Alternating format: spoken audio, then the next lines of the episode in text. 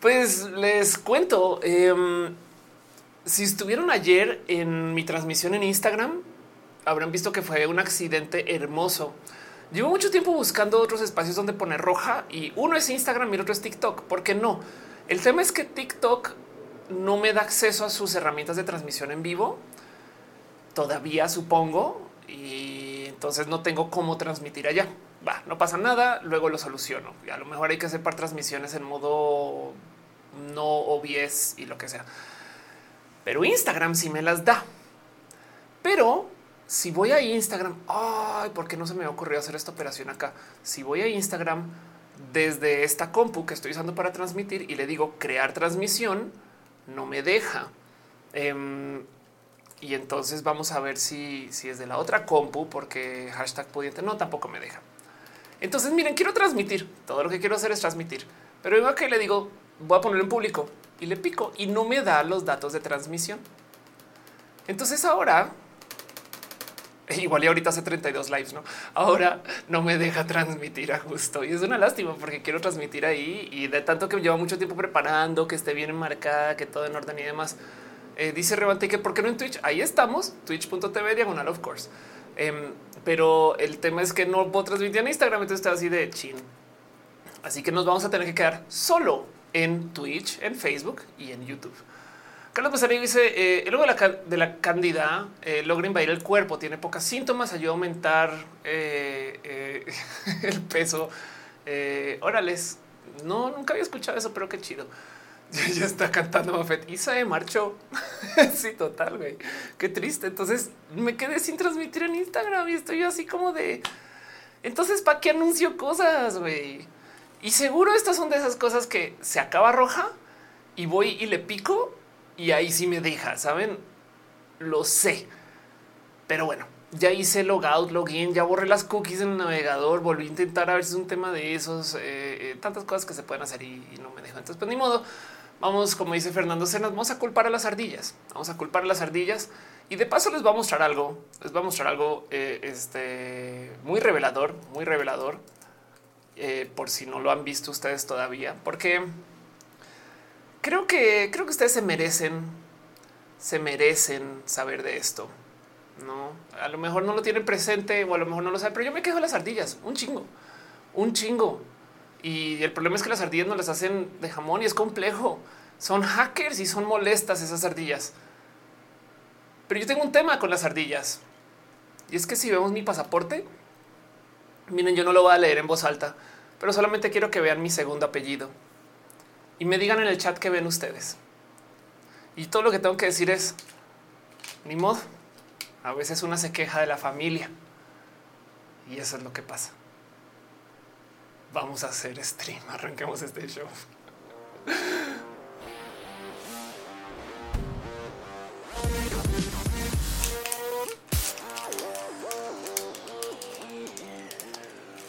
gente hermosa y bonita, gente chida, espectacular, gente culta, gente que entiende lo importante que es transmitir en varias plataformas y que comparte mi dolor de que no se puede transmitir ahorita en Instagram como tanto lo he querido y como tanto lo anuncié y como tanto lo dije.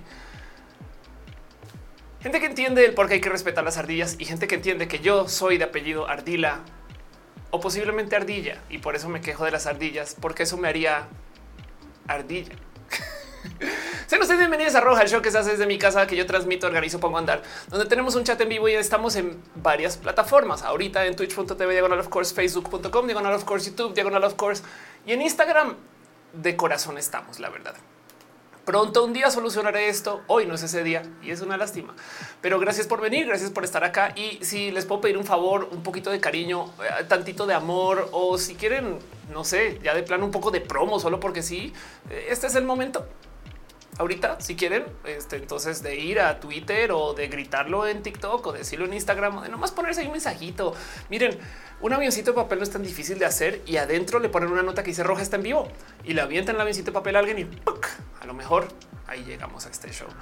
Gracias por venir y gracias por acompañar. Vamos a estar aquí tres, quizás cuatro horas o si Instagram deja un poco más, pero el punto vamos a estar acá un poquito más de tiempo y vamos a estar platicando acerca de varias cosas. Va a haber una hora o más para hablar de un tema central, que en este caso es banca.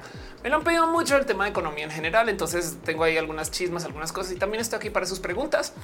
Y luego Em, vamos a levantar noticias de la semana y platicar. Siempre el chat está ahí presente. Entonces José Luis Flores está preguntando qué opinas de Wendy Guevara. No conozco a Wendy y si le conozco, perdón, o nos hemos visto muy poco, capaz si hemos ido a eventos en particular.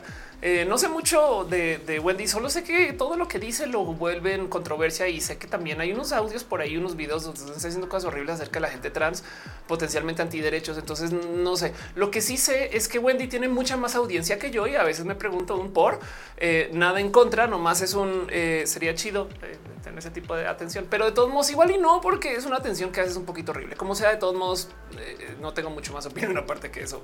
Se los digo de mi ronco pecho. Alejandra Velasco dice: el primer like de Ofelia que cacho. Muchas gracias. Y me red fallando. No. Gigi dice: banca es eso donde ves el partido cuando eres maleta. Exacto. Por eso vamos a hablar de la banca. Pero bueno, Liga de Pato y se olvide cómo usar palillos japoneses.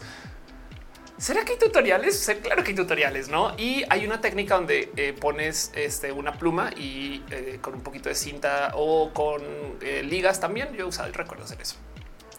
Pero bueno, el caso em, dice Gilberto, se estudiando GPT, RGBT, la exposición trabajo a la inteligencia artificial.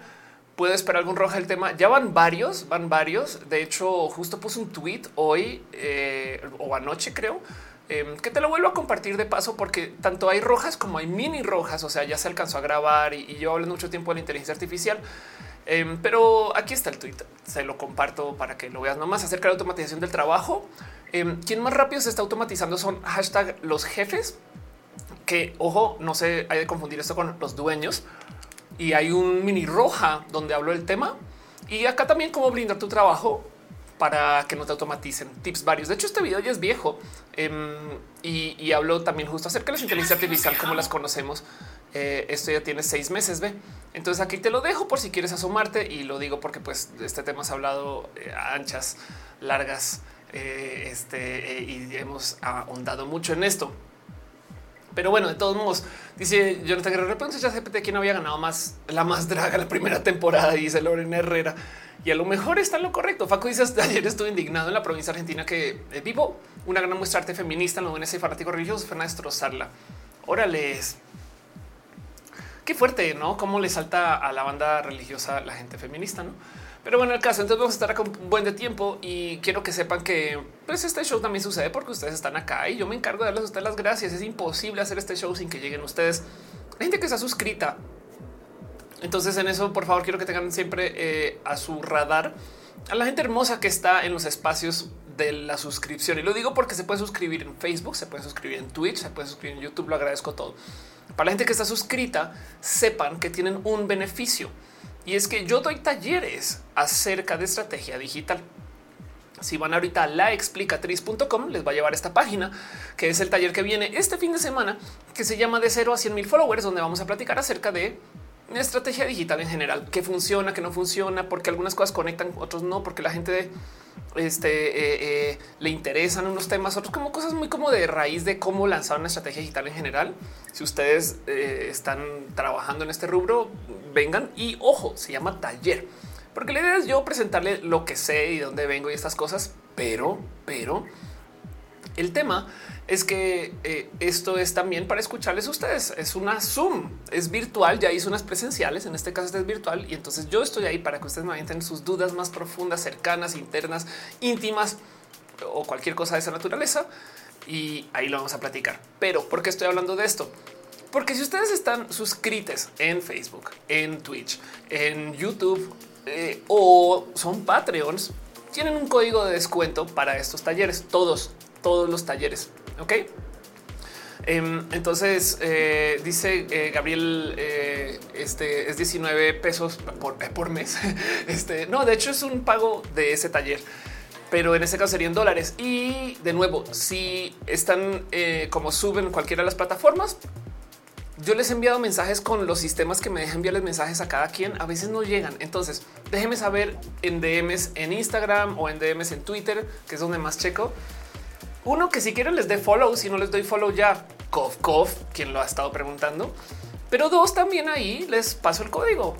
O cuál es el código, se los doy. No pasa nada. Es un código de gran descuento y es justo para ustedes que están suscritos. Y en eso justo quisiera repasar un poquito la lista de gente que está suscrita porque les quiero un chingo.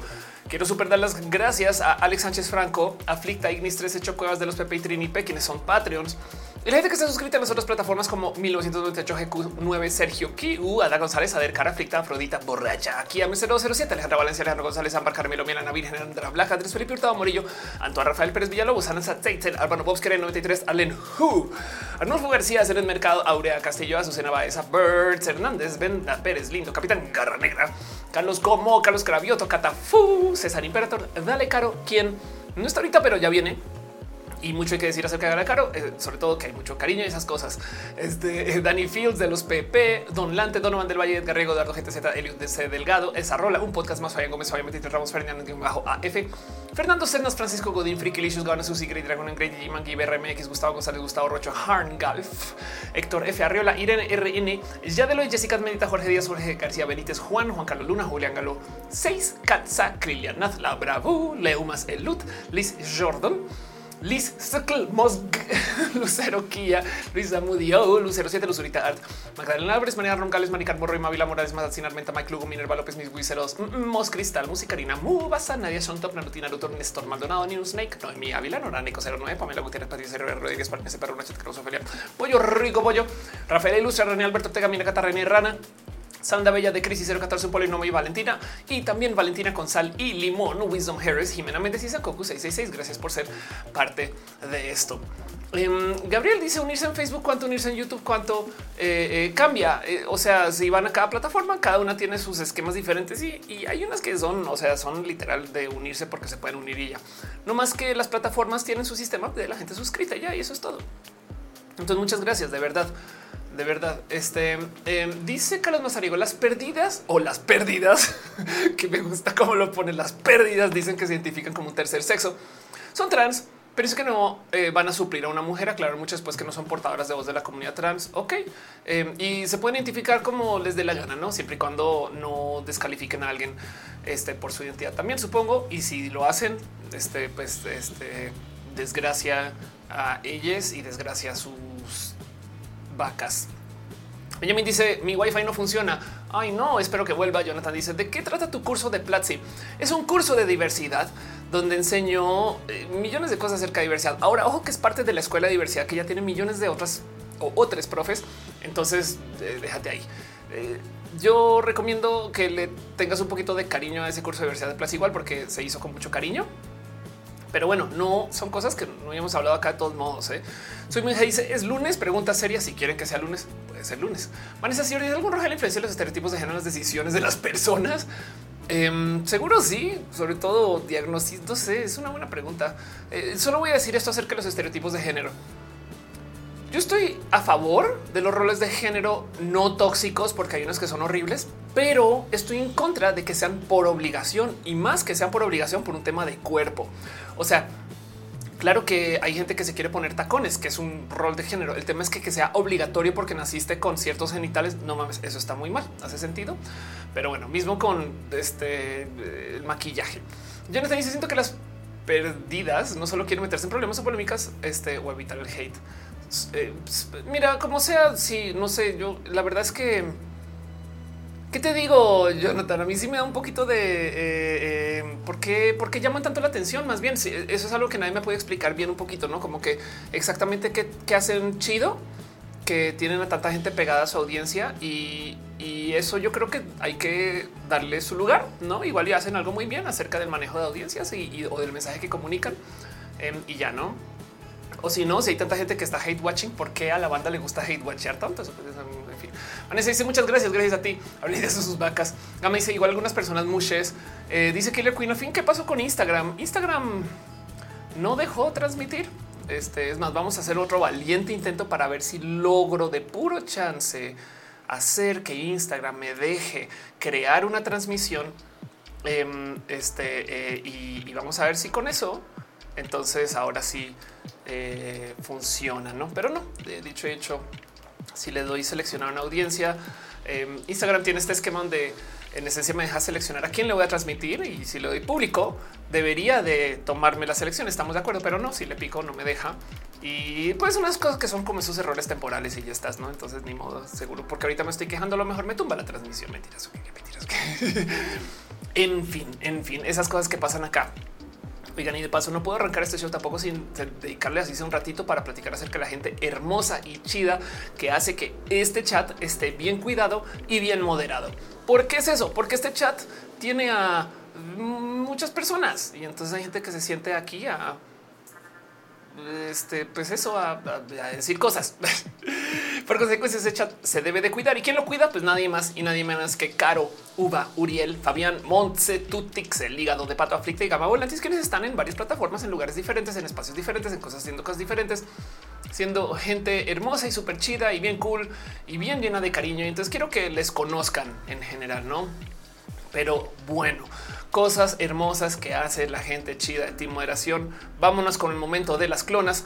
Eh, este, bueno, más quitar el audio porque la vez pasada nos hicimos un desastre con eso. Em, el hígado de pato tiene un Twitch. Y, y si no sigan en sus redes, pero digo que es el momento este, eh, de las clonas, porque aquí es donde se comprueba en el canal twitch.tv con el hígado de pato que hay clonas. Bien, hay una clona que señala a otra clona que de unos segundos y que le señala a otra clona y, que si le, si le hacen zoom, a lo mejor pueden ver que está señalando a otra clona y luego va y señala a otra clona. Entonces clona entre clona, entre clona, entre clona y así estamos clonadas. Pero bueno, Twitch todavía con el higo de pato hace cosas hermosas. Y si no sigan en redes, porque básicamente publica los mejores memes que el Internet ha visto y verá. Entonces sepan que eso sucede. Caro, quien llegará después, tiene una canción que no puedo poner. No, no puedo darle play porque como está en Spotify, entonces desafortunadamente me va a despertar Content ID. Pero sepan que está en Spotify y está publicando música ahí. Y esta música luego ayuda a que Caro eh, exista. Entonces denle play, con que le den play. No, en fin, en fin, en fin, en fin. Fabián, quien también anda por ahí, también ya le vi saludando esas cosas hermosas. Tiene un Wattpad donde escribe y publica sus cosas como infinitas plumas de cuervo y raíces sombrías léale, denle subscribe.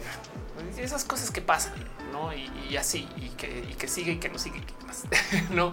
Y por supuesto, como no, conozcan la cuenta de Instagram de Gama Volantis, quien hace peluches a la medida, quien hace agendas a la medida y quien de paso de vez en cuando publica de estos peluches también. Y ya, aquí está. Aquí está. Eso es todo. esos peluches. Peluches peluches. Ya, pero bueno, hablando de sus peluches, más bien también de paso, conózcanle aquí un quito hablando por teléfono. ¿Qué estás haciendo? Güey?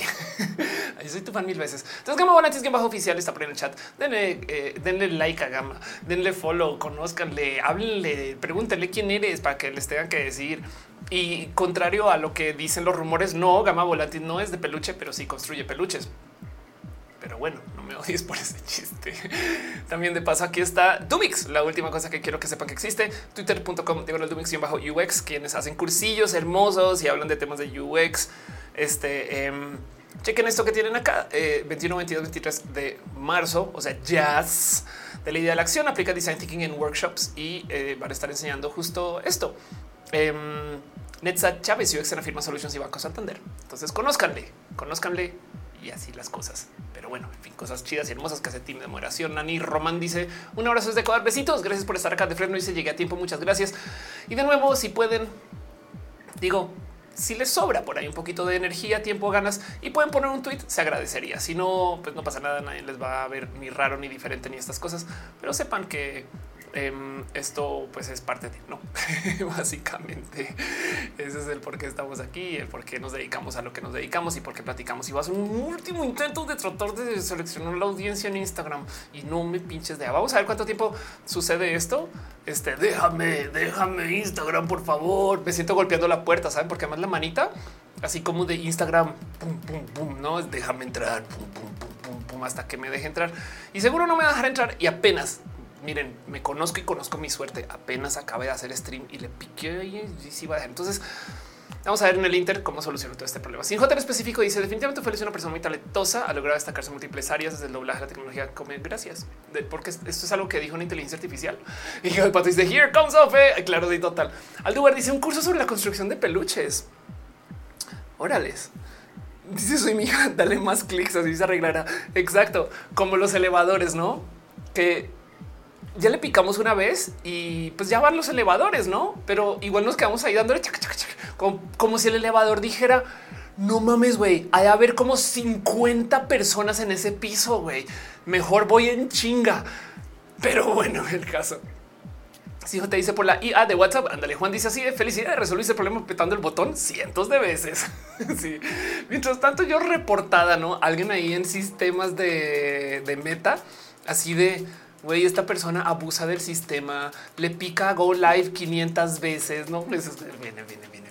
George Pérez dice llegó tarde. No, no te preocupes, todavía nos estamos como saludando y sentando y ese tipo de cosas que suceden pre-show. Sofía León dice solo falta desconectarlo y conectarlo. La neta sí, ¿eh? Si, si pudiera desconectar Facebook o Instagram y volverlo a conectar, lo haría. Pero bueno, el caso, no más para resumir y antes de arrancar formalmente, quiero volver a repetir esto. La explicatriz.com les lleva acá a mi taller. Si ustedes son subscriber y no tienen código y lo quieren, déjenmelo saber si quieren por un DM, si quieren público y luego yo les respondo por DM y les envío el código para que se puedan suscribir con un descuentazo. Em, es un gran descuento de verdad, pero, pero de todos modos, si quieren caigan y la idea de nuevo es yo platicar con ustedes. Hay varias personas registradas ya, entonces le voy a dedicar todo lo que pueda el sábado, básicamente. Y ahí vamos a estar para platicar desde la mañana eh, casi que si se puede hasta miren ese tiempito de sentarnos hasta yo no sé si está pensando en traer hasta comida un poquito y hasta poderme quedar más tiempo con ustedes porque la idea es tallerear, por eso es taller. Voy a seguir haciendo de estos de paso. Mucha gente me los ha pedido millones de, temas. Se me ocurrió, no se me ocurrió, retiro lo dicho. Vamos a darle crédito a la persona que me lo mencionó. Mauro Alessandria, que le tengo mucho cariño y mucho amor. Hoy me dijo deberías hacer un taller de cuánto cobrar. Así, cuánto cobrar eh, como freelancer o como influencer o como alguien que está tratando de montar negocio y demás, porque ahí donde lo ven, tengo un chingo de experiencia en ese tema, porque vieja diabla del Internet. Entonces yo creo que hay muchas cosas que les puedo compartir y probablemente ese es el próximo taller. Igual y a lo mejor comienzo a preguntar por ahí, porque hay gente que quiere otra vez el taller de hate, que fue el primero con el que lanzamos. Entonces, pues eso a lo mejor se soluciona después, pero yo creo que va a ser el próximo. Killer Queen dice para hablarte hay que hacerlo por Instagram o por Twitter. Eh, son los DMs que más checo, los DMs de Twitter que están abiertos. Por eso lo sugiero de paso y los DMs de Instagram que eh, son abiertos, aunque me llega una casilla, pero es una casilla que yo checo de todos modos, no? En fin, Tiger Lion está por ahí. Dice hola. De paso, Tiger Lion, quien ya tomó eh, este, este taller. Entonces, si, quisieras compartir algo, bienvenido. Pero bueno, em, dice qué talleres Tiger Lion estás preguntando. Entonces, está el taller de hate que ya lo di. Está el taller de 0 a 100 mil que lo tomaste en presencial y ahora viene en versión virtual. Y hay un taller que justo Mauro Alessandri, que si no conocen a Mauro Alessandri, búsquenle de paso. Mauro me dijo deberías dar un taller cerca que se llame cuánto cobrar. Entonces yo creo que eso voy a hacer el caso. Flor dice ya te di follow en Twitter. Muchas gracias. Y de nuevo, si no les doy follow de vuelta, primero que todo, ahorita no puedo porque estoy en vivo. O sea, me explico. Es como no, no me Hay gente que a veces me dice te marqué yo así de que no viste un stream donde estaba hablando con un chingo de gente en vivo. O sea, ustedes y, y es de pues en eso estaba, no? Así que eh, luego eh, eso llegará. Jonathan dice me moriría por un podcast tuyo. Bueno, primero que todo esto que estamos viviendo ahorita es un podcast. Y segundo que todo, si quieres de todos modos, digo, si, ustedes consiguen que alguien me invite a, otros espacios, por favor, porque es que luego me dicen, Ofelia, ¿por qué no vas y hablas con X o Y personas y por qué no invitan? Em, pero si les quiero compartir que hay una playlist que se llama Roja afuera de Roja. Ok, y entonces eh, si van a mi página, o sea, youtube.com digan of course, aquí está roja afuera de roja, em, donde tengo todas mis colaboraciones con toda la gente que me invita. Por ejemplo, esto está en Wanna Geeks, en su podcast, donde hablé de Hogwarts Legacy, eh, cosa de la cual hasta se puede actualizar un poco. Pero aquí subo absolutamente todo lo que pueda de todos los lugares donde aparezco. O sea, aquí estoy hablando con Em, eh, Johnny Carmona. Quieren que hable con Johnny Carmona. Aquí estoy hablando con Johnny Carmona. Eh, quieren que hable con Jaime Gama, gotitas de poliamor. Miren, le entrevisté aquí en la central queer. Ahí estoy yo hablando con Jaime Gama. Entonces, esa playlist está aquí también. Eh, historia de los videojuegos con backlog con Diana Descarados. Ahí está hablando con Diana Descarados. Este Radio Manguito Chupado hablando con Kikis. Aquí estoy también, por supuesto. Bueno, y con Ana Julia. Em, este, Saben como que dense una pasadita por esta playlist que se llama Roja afuera Roja. Miren para que entiendan estoy hablando con este eh, Google Nest Mini en una entrevista. Vean esta mamalona. Esto es Ofelia y me entrevistó el Google Nest Mini. Entonces, así de nunca colabora, sí colaboro, no más que está ahí en la lista. Pero bueno, el que dice háblalo con Migala. Fíjate que Migala me invitó una vez no pude en ese momento en particular y no quedamos después. Y entonces te toca otra vez. Sí, bueno, en fin. Um, sí, pues, Miguel, sí prometo que ahí sí ya tengo contacto prometo. El caso em, dice este soy mi si tiene YouTube Premium y bloquea en su pantalla roja. Es un podcast en vivo. Ah, eso también pasa. Sí, eso es verdad. De hecho, literal, ahora descubrí que YouTube tiene una funcionalidad de podcasts.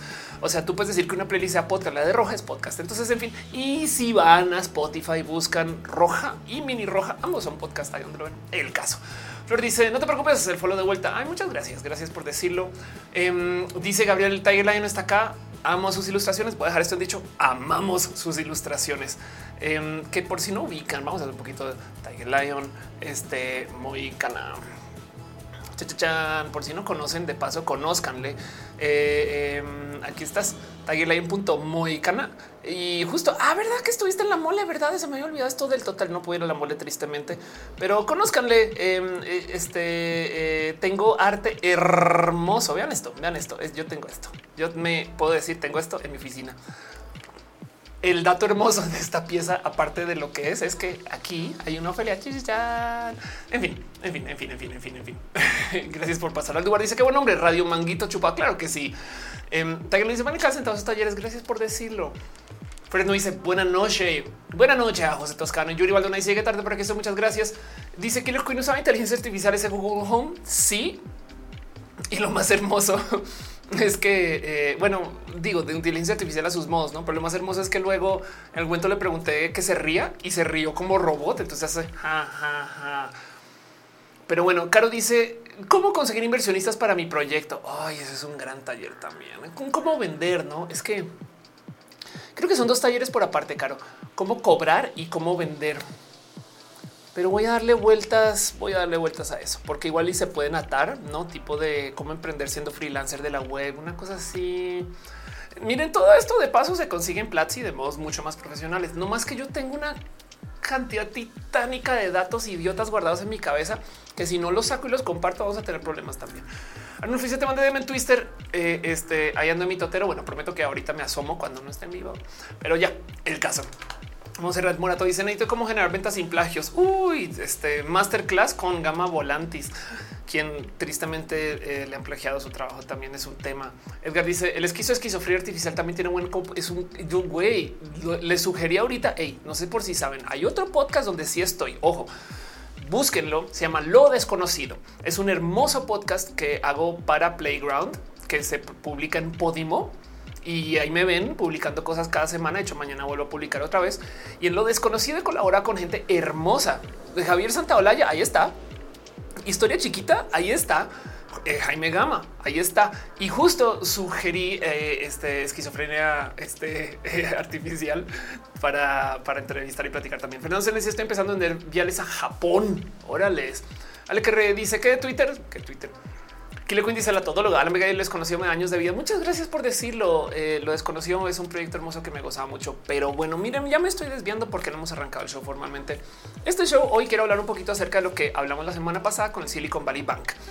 Y antes de arrancar formalmente, voy a hacer un otro, último, nuevo y valiente y formal intento de tratar de hacer que funcione esta cosa en Instagram. Entonces vamos a desmasar que va a hacer. Va a cerrar todas las ventanas de Instagram, abrir una nueva, a ver, respírate y ahora le va a picar al botón crear y a ver si me deja de puro chance seleccionar la audiencia y voy a decirle no puedo. Así, ya déjame, déjame. ¿Se acuerdan esa vez que me bloquearon de Instagram por abusar del sistema porque el sistema registró 500 veces que le di clic al botón? Bueno, eso fue hoy. Lo vieron en vivo aquí. Juan dice los de Podemos, ya me los he visto todos. Qué chido. Vienen más, no te preocupes. Y confirmo que vienen más. Vamos a grabar más. Después así las cosas. Que dice cómo pensar diferente. Órales, me estás obligando a pensar diferente. Mentiras, mentiras. Yo dice creo que llega tiempo arrancando el show. Claro que sí, claro que sí. Voy a rendir Instagram. Está muy emocionada porque eso era como el giro que quería que tomara el show de hoy, pero no se puede. Entonces, ni modo. Y pues así las cosas. Entonces sepan que este show funciona porque ustedes están acá y vámonos formalmente a de lo que va, de lo que va el show. Y quiero platicar un poquito acerca del sistema bancario y por qué es tan raro y diferente el sistema bancario de lo que pensamos que es. Em, puede ser un poquito eh, temas de economía. No me no le tengan mucho miedo a eso, porfa, porque estoy aquí para platicar. Jorge dice Instagram no te quiero hoy, pero yo sí quiero Instagram. Eso es todo lo que tengo que decir. Ni modo. Juan Pablo Guerra dice hola, Ofe, hola. Eh, Carlos Mazarigo dice el sindicato de Telsa no te deja así total. Pero bueno, em, quiero hablar un poquito entonces de este tema eh, escamosísimo de la banca que ha estado muy en plática, muy en duda, porque esto le habla un poco al bien una recesión en Estados Unidos en el 2023, que sería un tema súper pesado, y de cómo cada que yo levanto esto, la gente se pone un poquito de ah, qué hacemos. Entonces, hoy en parte quiero responder un poquito de ese qué hacemos. Monserrat Moreto está eh, diciendo que hay piñas, piñas, piñas, y quiero nomás recordarles que justo agradezco mucho que dejen sus abrazos, sus cariños y sus amores. Tiger Lion se suscribió. Muchas gracias. Te quiero un chingo. Don Lante se suscribió en Prime también. Y Pato Chirio. Oh, gracias. Nomás porque se active el tren. Es horrible. Gracias de verdad. Mafetka también se suscribe. Gracias por ser parte de esto. Hangaf se resuscribió también con Prime. Esto es en Twitch. Gracias por ser parte de Twitch y las cosas hermosas que vienen con ser parte de Twitch. Arnulfo García se suscribió también Super y ya casi acabó mi emblema dos años. Este, gracias por ser member.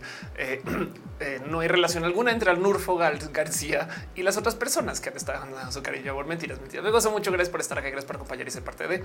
Pero arranquemos formalmente. Hablemos un poquito de la banca. Caro dice taller magistral de off. Cómo tomarse fotos seis horas con tus fans y no morir en el intento.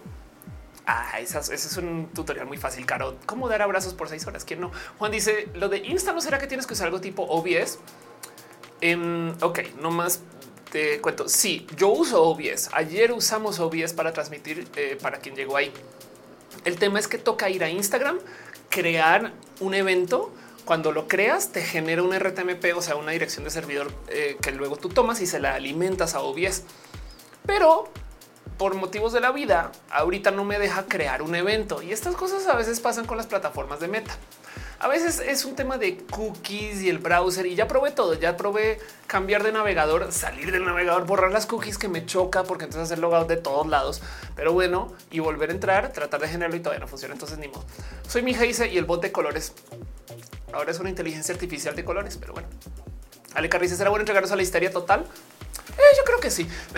Dice. Pero bueno, Eduardo Picasso pregunta por el sindicato. Yo también pregunto por el sindicato a veces. Pero como sea, Carlos Cravioto y se vino a saludar de rapidito. Gracias por estar aquí. Y entonces arranquemos formalmente y platiquemos un poco acerca de todo eso que tiene que ver con la banca. Es más, más bien les hago esta pregunta. Em, ¿Cómo se relacionan ustedes con la banca? ¿Saben? Eh, ¿Tienen cuenta de inversión?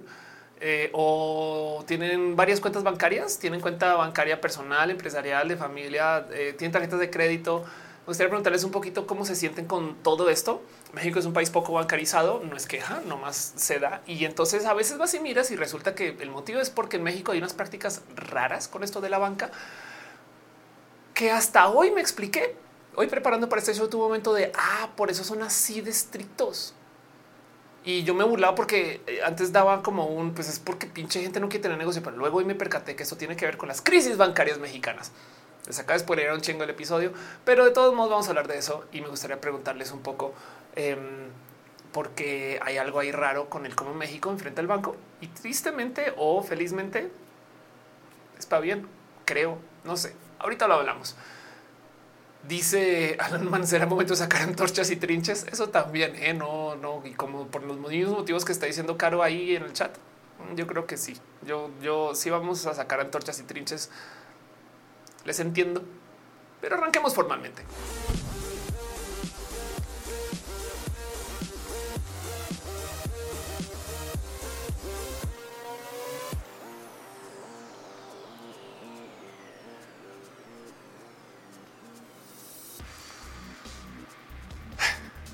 Antes de arrancar, dice Beth, hoy estaba buscando canciones para mi investigación. Encontré querida muerte René Ghost. La edición y color del video es de Ofelia. Eso es verdad.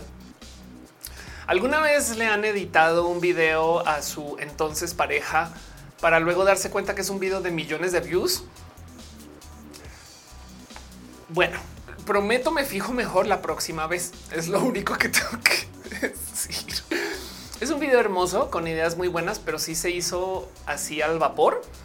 Em, René grabó con mucho cariño en un evento al cual yo no pude ir y poner a andar ese video fue todo un tema porque tenía que salir una fecha y cuando salió, híjole, todavía el sol de hoy me da, está tan lleno de detalles que yo digo, oh, quisiera editar eso otra vez, pero ni modo, salió como salió. Entonces ahora ya es como una pieza de tiempo, algo así. Pero bueno, dice yo sé videos. Si es martes, verdad? Si quieres que lo sea. Y man dice cuenta donde me pagan cuenta forzosa de mercado, pago cuenta de Amazon. Ah, wow, claro. Riro dice voy llegando. Ya regué suculentas. Exacto.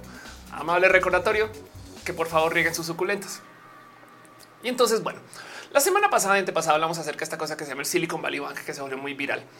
Y el tema del Silicon Valley Bank es que es un banco que tiene un nombre muy pomposo para ser un banco mucho más pequeño de lo que es. En esencia, lo que sucedió con el Silicon Valley Bank es la misma noticia que presenté la semana pasada. Es que este banco, que si bien tiene un maneja un chingo, manejaba un chingo de dinero, no es como tan grande como estamos acostumbrados a pensar, porque este banco manejaba dinero por los billones y los bancos este, eh, grandotes manejan dinero por los trillones. Es una diferencia muy magnánima, pero de todos modos no era un banco pequeño y muchas empresas estaban colgadas del Silicon Valley Bank porque, ¿por qué no? Es un banco que de hecho estaba optimizado para empresas del Silicon Valley. Y entonces hay millones de motivos por los cuales este banco eh, debió de existir en su momento. No más que el banco tuvo una serie de problemas que llevó a que literal fallara. Y ahí les va. El banco tenía dinero guardado en el equivalente a CETES. Digo, un equivalente lejano, más bien en bonos, pues, pero eh, tenía, por así decirlo, un equivalente a CETES que pagaba a una fecha particular un retorno particular, ¿no? Y esos son básicamente unos, pues, son bonos, ¿no? Entonces tú los compras y tú sabes cuánto dinero te va a llegar. Pero el tema es que luego el Banco Federal estadounidense movió su tasa de interés, sube la tasa de interés porque quiere frenar la economía un poquito, que la inflación, que la cosa y demás. Em, y entonces esos bonos se devalúan un chingo, un chingo ya no se pueden vender porque son cero atractivos. Ahora hay bonos que pagan mucho más porque subió la tasa de interés. Entonces esos bonos viejitos que estaban ahí guardados se devalúan. No, eh, eh, o sea, a ver, si tú tienes un instrumento bancario que te está pagando eh, este va a decir un número 5% de lo que sea, no, o sea, un interés del 5%, pero ahora el gobierno está vendiendo uno del 10%. ¿Quién va a comprar el de 5 si hay uno de 10? Entonces se devalúan. Bueno, bien que los puedes tener ahí guardados y dejar que se paguen y adiós, que es lo que mucha gente. Pero en este caso en particular, este banco por motivos operativos los tuvo que vender perdiendo dinero. ¿Me explico? O sea, tenía ahí guardado una cosa que vendió y perdió dinero. ¿Por qué? Porque necesitaban dinero para operar, que suele suceder. Pero esta señal, o sea, esta noticia hizo que mucha gente dijera, verga, porque están perdiendo dinero a propósito, ¿no? Y entonces lo primero que alguien dice es, pues, porque algo saben, ¿no? Es como de verga, necesitan dinero ya y prefieren perder ese dinero que algo más grave después. Y entonces esa especulación es lo que hizo que mucha gente dijera, sabes que mm, yo creo que tu banco va a quebrar, güey. Y entonces la leyenda de que el banco iba a quebrar, que no era real, que literal, como dice esta noticia, si, se dejaba que pasaran como unas 40 horas, igual se hubiera organizado diferente, pues el banco hubiera conseguido dinero operativo otras esquinas y lugares y demás, pero no lo hizo. Entonces en ese proceso, pues como estaba perdiendo dinero y era una venta pues también masiva de bonos a la pérdida, eh, la gente se escandalizó y como tanta gente fue corriendo al banco, quebraron el banco. Digo, estoy súper simplificando, pero, pero para explicar un poquito el qué pasó con el Silicon Valley Bank, básicamente em, eh, el tema es que puso muchas cosas en la mesa acerca de eh, eh, hay una crisis bancaria y entonces cuánto dinero se va a perder y entonces porque hay que cerrarlo y quién la va a pagar y todas estas cosas. No, Nani, se recomendaría invertir en cripto ahorita en activos físicos. Em, ahorita es cuando hay que comprar eh, inversión, pero luego hablamos de eso un poco más caro y se valían 100 dólares y los vendieron 80 dólares. Sí, exacto. Tampoco era una cosa tan extra, pero, pero ojo, el dinero que estaban perdiendo eh, se medían los miles de millones de dólares también o el dinero que están transaccionando que tenían que conseguir. Pero como sea, el tema es que si hubo pérdidas de dinero después y, lo que causaron es una cosa que en inglés se llama un bank run, que es una corrida bancaria, ¿no? Entonces, eh, ¿qué es una corrida bancaria? En esencia, los bancos no, no tienen todo el dinero que se les deposita. Y entonces si toda la gente se organiza y va al banco al tiempo, literal lo quiebran porque no lo tienen. Y ya. Jorge García dice, fue un panero que se quedó sin harina. Exacto, una cosa así. Eh, o sea, una cosa operativa, pero la gente no les dio chance. Y eso dice mucho. Dice mucho porque de hecho yo hasta podría hablar acerca de las redes sociales en particular aquí, ¿no? Pero como sea, de todos modos, de por esto de la corrida bancaria y demás, eh, y porque han aparecido otros bancos que se han ido sumando este tema, hay una plática genuina. Estamos en una crisis bancaria global. Por porque ya van varios bancos que se han tenido que reestructurar, cambiar, que han quebrado y que entonces no es la única noticia. Ahorita los más grandes, Credit Suisse. Em, ¿Qué pasó con el caso de Credit Suisse en particular? Perdió un inversionista inmenso y básicamente tuvieron que ir a buscar dinero en otro lugar y por así decir, se vendió el banco, no Credit Suisse, un banco grandote, pues ahora acabó en otras manos y entonces esto despierta pláticas, no? Dice bla bla, ya vieron Cocaine Bear, eh, recomiendo. Bla dice tan mala como el 2008 peor. Yo me atrevo a decir que no es tan mala. La del 2008 fue muy épica, muy, muy épica y muy repentina. Esta tiene aristas diferentes. Rubén García llegando tarde. Buenos días, muchas gracias. Ángel Campo dice los bancos recibiendo una probadita de su propio chocolate. Señor banco, tiene sobregiro. Exacto, exacto. Y, es que el tema es bastantes veces más complejo que solamente esto del qué significa que el banco tenga guardado este dinero o este otro dinero y básicamente eh, cómo, cómo, cómo, cómo funciona. Porque para poder explicarlo mejor, digo, este es un ejemplo muy por encima, pero eh, Johnny Harris tiene un video donde repasa básicamente cómo funciona esto de la reserva fraccional. Que la reserva fraccional es, yo deposito, en este caso, un ejemplo, yo deposito 10 mil dólares. Les voy a caminar por eso un poquito. Yo deposito, llegas al banco, depositas 10 mil dólares que Johnny Harris tiene. De esos, el banco solo tiene obligación de guardar el 10% y presta 9 mil. Entonces, al prestar 9 mil, la próxima persona en la cadena recibe 9 mil en inversión o en, o préstamo, lo que sea y con esos 9 mil entonces puede ir y gastar otra vez. Y entonces lo interesante es que como dice aquí, em, tú piensas que tienes 10 mil en el banco, pero solo hay mil y hay 9 mil que están por ahí que se fueron de paseo. Y esa persona toma esos 9 mil y se los da a otra persona. No hace una compra, lo que sea, porque es un préstamo. Quien va y deposita eso al banco otra vez. Entonces, cada quien a medida que lo deposita, pues si esta persona depositó 9 mil, ahora el banco tiene que tener mil guardados de la primera persona de Johnny y de esta persona tiene que tener 900 guardados. ¿Me explico? Y entonces, ¿qué pasó con los 9000 que se fueron de paseo? Pues que ahora se vuelven 8, que ahora se vuelven este 8100 que se van de que se van este otra vez a circular y 9000 que están anotados en una deuda, la deuda del chaval que recibió los 9000 que salieron de paseo la primera vez. Y entonces, ¿por qué muestro este video? Porque Johnny se toma el tiempo de hacer esta hoja de Excel. Y dice Lucines, parece un esquema Ponzi un poco, no más que en el esquema Ponzi no nada está certificado con nada del total, no? Pero en este caso, checa esto. Tú depositas mil, se quedan con mil, no? Y entonces este eh, es el, la cantidad de dinero que en el sistema. 9 mil se van de paseo. El banco se queda con 900, no? Y entonces ahora hay 19 mil en el sistema. Luego 8100 se van de paseo cuando esa persona lo deposita y se queda con 810 y esa persona le deposita se queda con 10, se queda con 10, ¿no? Y si hacemos este cálculo eventualmente, Johnny Harris llega a la conclusión de que en el sistema de los 10 mil que depositó originalmente, dinero mental inventado de la nada se vuelve 100 mil casi. No, esa es la matemática. es de, de, hecho, está muy bonito de pensarlo porque es si tú vas al banco con mil pesos, este pues se vuelven 10 mil mágicamente.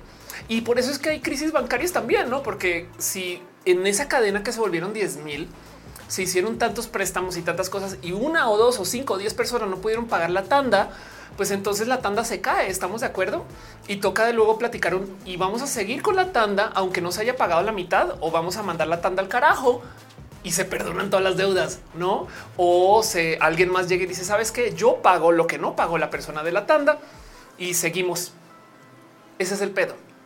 La cantidad de dinero mental, o sea, imaginario que hay ahí es infinita. Bueno, infinita es eso, es 10x. Y en este caso en particular viene del hecho de que el banco solamente tiene que guardar 10%. Entonces, esto es el tema porque hablo un poquito acerca de qué es el dinero. Digo, de entrada el dinero de por sí es una locurota porque si tanto dinero está en hojas de Excel y no en realidad, entonces, ¿cómo se controla cuánto dinero hay ahí? Si hay mucho dinero en circulación, entonces la economía se va a mover. O sea, me explico si, si, si se presta mucho varo, o si es muy fácil tener dinero prestado, pues la gente va a estar compre que compre que la cosa, pero si está compre que compre, las cosas se van a acabar o la gente le va a subir los precios a las cosas y eso es parte de lo que genera la inflación.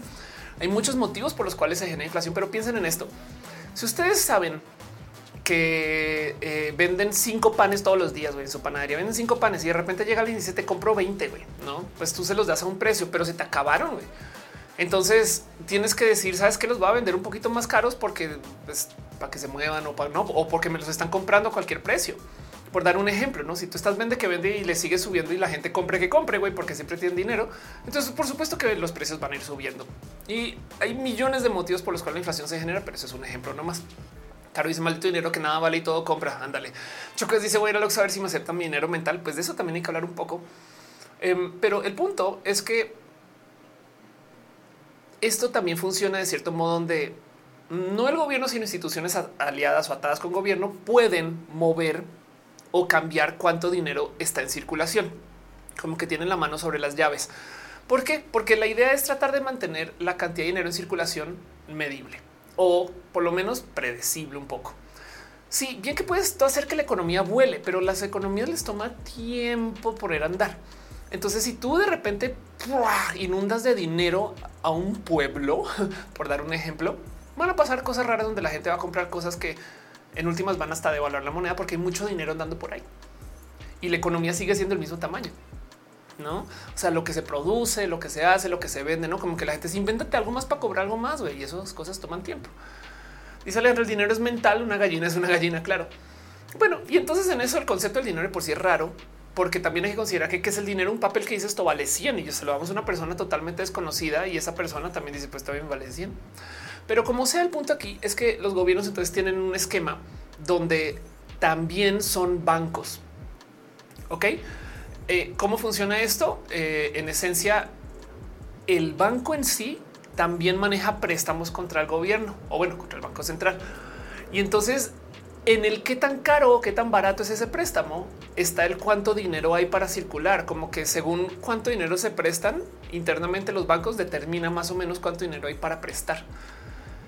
Y entonces eso es parte del tema que comprueba un poquito lo raro que es el sistema bancario moderno, porque si el dinero se genera cuando lo depositas, no, o sea, si, si de mil, si de 10 mil dólares depositados hay 100 mil dólares en el sistema, eventualmente a medida que mucha gente está haciendo mucho con ese dinero falso prestado.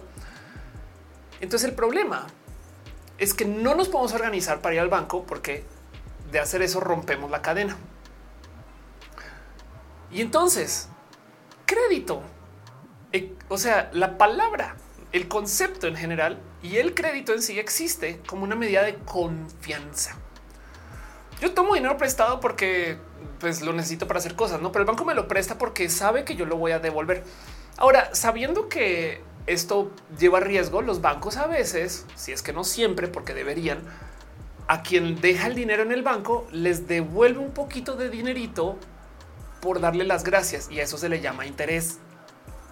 Ok, como que mm, ahí el tema es que eh, dentro del esquema bancario hay algo muy raro donde eh, este, eh, la banda em, como que de muchos modos no, no, no, no maneja un poquito lo que significa tener ese dinero ahí sobre la mano. Me explico como que em, hay un algo ahí de, qué significa explícitamente que todo este dinero esté esté tramitando. Y justo por eso es que los bancos se la pasan diciendo todo tipo de cosas acerca de dónde está la realidad. Porque si los bancos te hacen desconfiar de los bancos, entonces la ruptura del sistema es grandísima. Jorge García dice por eso Argentina le va mal porque nadie usa el banco. Eh, sí, pues eh, es parte de. En Argentina la gente no confía en la banca porque todavía hay recuerdos traumáticos de todo lo que pasó en su momento. Y entonces, como dices, es el Bruce. Em, cada tanto no nos da nuestro dinero. Entonces el sistema no puede fluir chido, no? Básicamente, básicamente. Pero bueno, dice Chris en México en vez de las gracias te cobran manejo de cuenta. La neta, sí, eso también pasa en México bastante. Pero bueno, entonces el punto es que em, tenemos un serio problema porque con el pasar del tiempo, la gente no solo se va aprendiendo a desconfiar con el sistema bancario, sino en la gente en general. ¿eh? O sea, vivimos una época donde tenemos un serio problema de confianza porque tenemos un una sobredosis de información. Esto, esto es bien raro de, procesar un poquito, pero pues también es muy fácil de entender en que gracias al Internet sabemos de cuántas cosas se pueden, pueden, pueden mal salir y están mal saliendo, pues no como que mm, a medida que más nos enteramos, más vivimos y, más eh, procesamos el que puede pasar, pues por supuesto que la gente está más con el pelito de así. En cualquier momento esto nos metemos en problemas. Y, ni hablar de cómo dejando de lado el que si confiamos en la persona vecina, también hay que considerar que el dinero sabemos que está mal distribuido. Entonces hay gente que no usa el sistema bancario por literal mera saña de güey. Es que a mí me chingaron, a mí me chingaron de verdad. ¿eh? Chequen esto, las 2.153 personas más ricas del mundo, y si es verdad, ¿eh? si nos chingaron, punto. Las 2.153 personas más ricas del mundo tenían más dinero que los 4.600 millones más pobres en el 2019. Y si lo quieren ver de otro modo, la gente billonaria se hizo más billonaria en la pandemia. Cuando no estamos trabajando, estamos en encierro, no sabemos qué hacer, no sé qué. Ahí la gente muy, muy, muy millonaria, muy, muy pudiente se hizo más millonaria. Entonces, por supuesto que también da un poco de pinche sistema bancario no funciona. Dice soy mi hija Cryptoscams, la solución. Ándale. Así que hay que entender un poquito cómo nuestro sistema de valor general es confianza en papel. Y por eso es que el cripto es tan raro, por ejemplo, porque habíamos hablado en un roja viejito de, por ejemplo, de dónde viene el peso. El peso viene porque era un peso de oro. ¿Me explico? O sea, en esencia, la moneda era en una época, tú tenías oro depositado en el banco. O sea, tú antes podías pagar con oro. Toma, toma una moneda de oro, pues, ¿no? Que cuánto vale lo que sea que diga la moneda o lo que sea que pese la moneda. Pero la banda comenzó a decir, sabes que yo te guardo esas monedas y te doy un papelito que es tu recibo que dice cuánto dinero tuyo tengo guardado. Y entonces ese papelito, luego tú podrías técnicamente ir al banco, retirar la moneda, pagar por tu vaca y luego hacer cosas con la vaca, conseguir más monedas de oro y depositar esas en el banco. Hasta que alguien le cayó el 20, que por qué no o eventualmente se desarrolla el sistema más que le haya caído el 20 de que por qué no con ese papel que dice tengo 20 en el banco, pues te pago y si tú lo necesitas, tú ve al banco, no? Ese recibo de tengo 20 en el banco es tengo 20 pesos, tengo 20 gramos, tengo 20 kilos, lo que es 20, 20 kilos, pero tengo, tengo 20 pesos guardados en el banco. Y así es que comienza el sistema de los pesos. Eventualmente se quita el oro del requisito. Simplemente es un recibo que dice yo tengo 20, listo. Dice Lux como un cheque, exacto.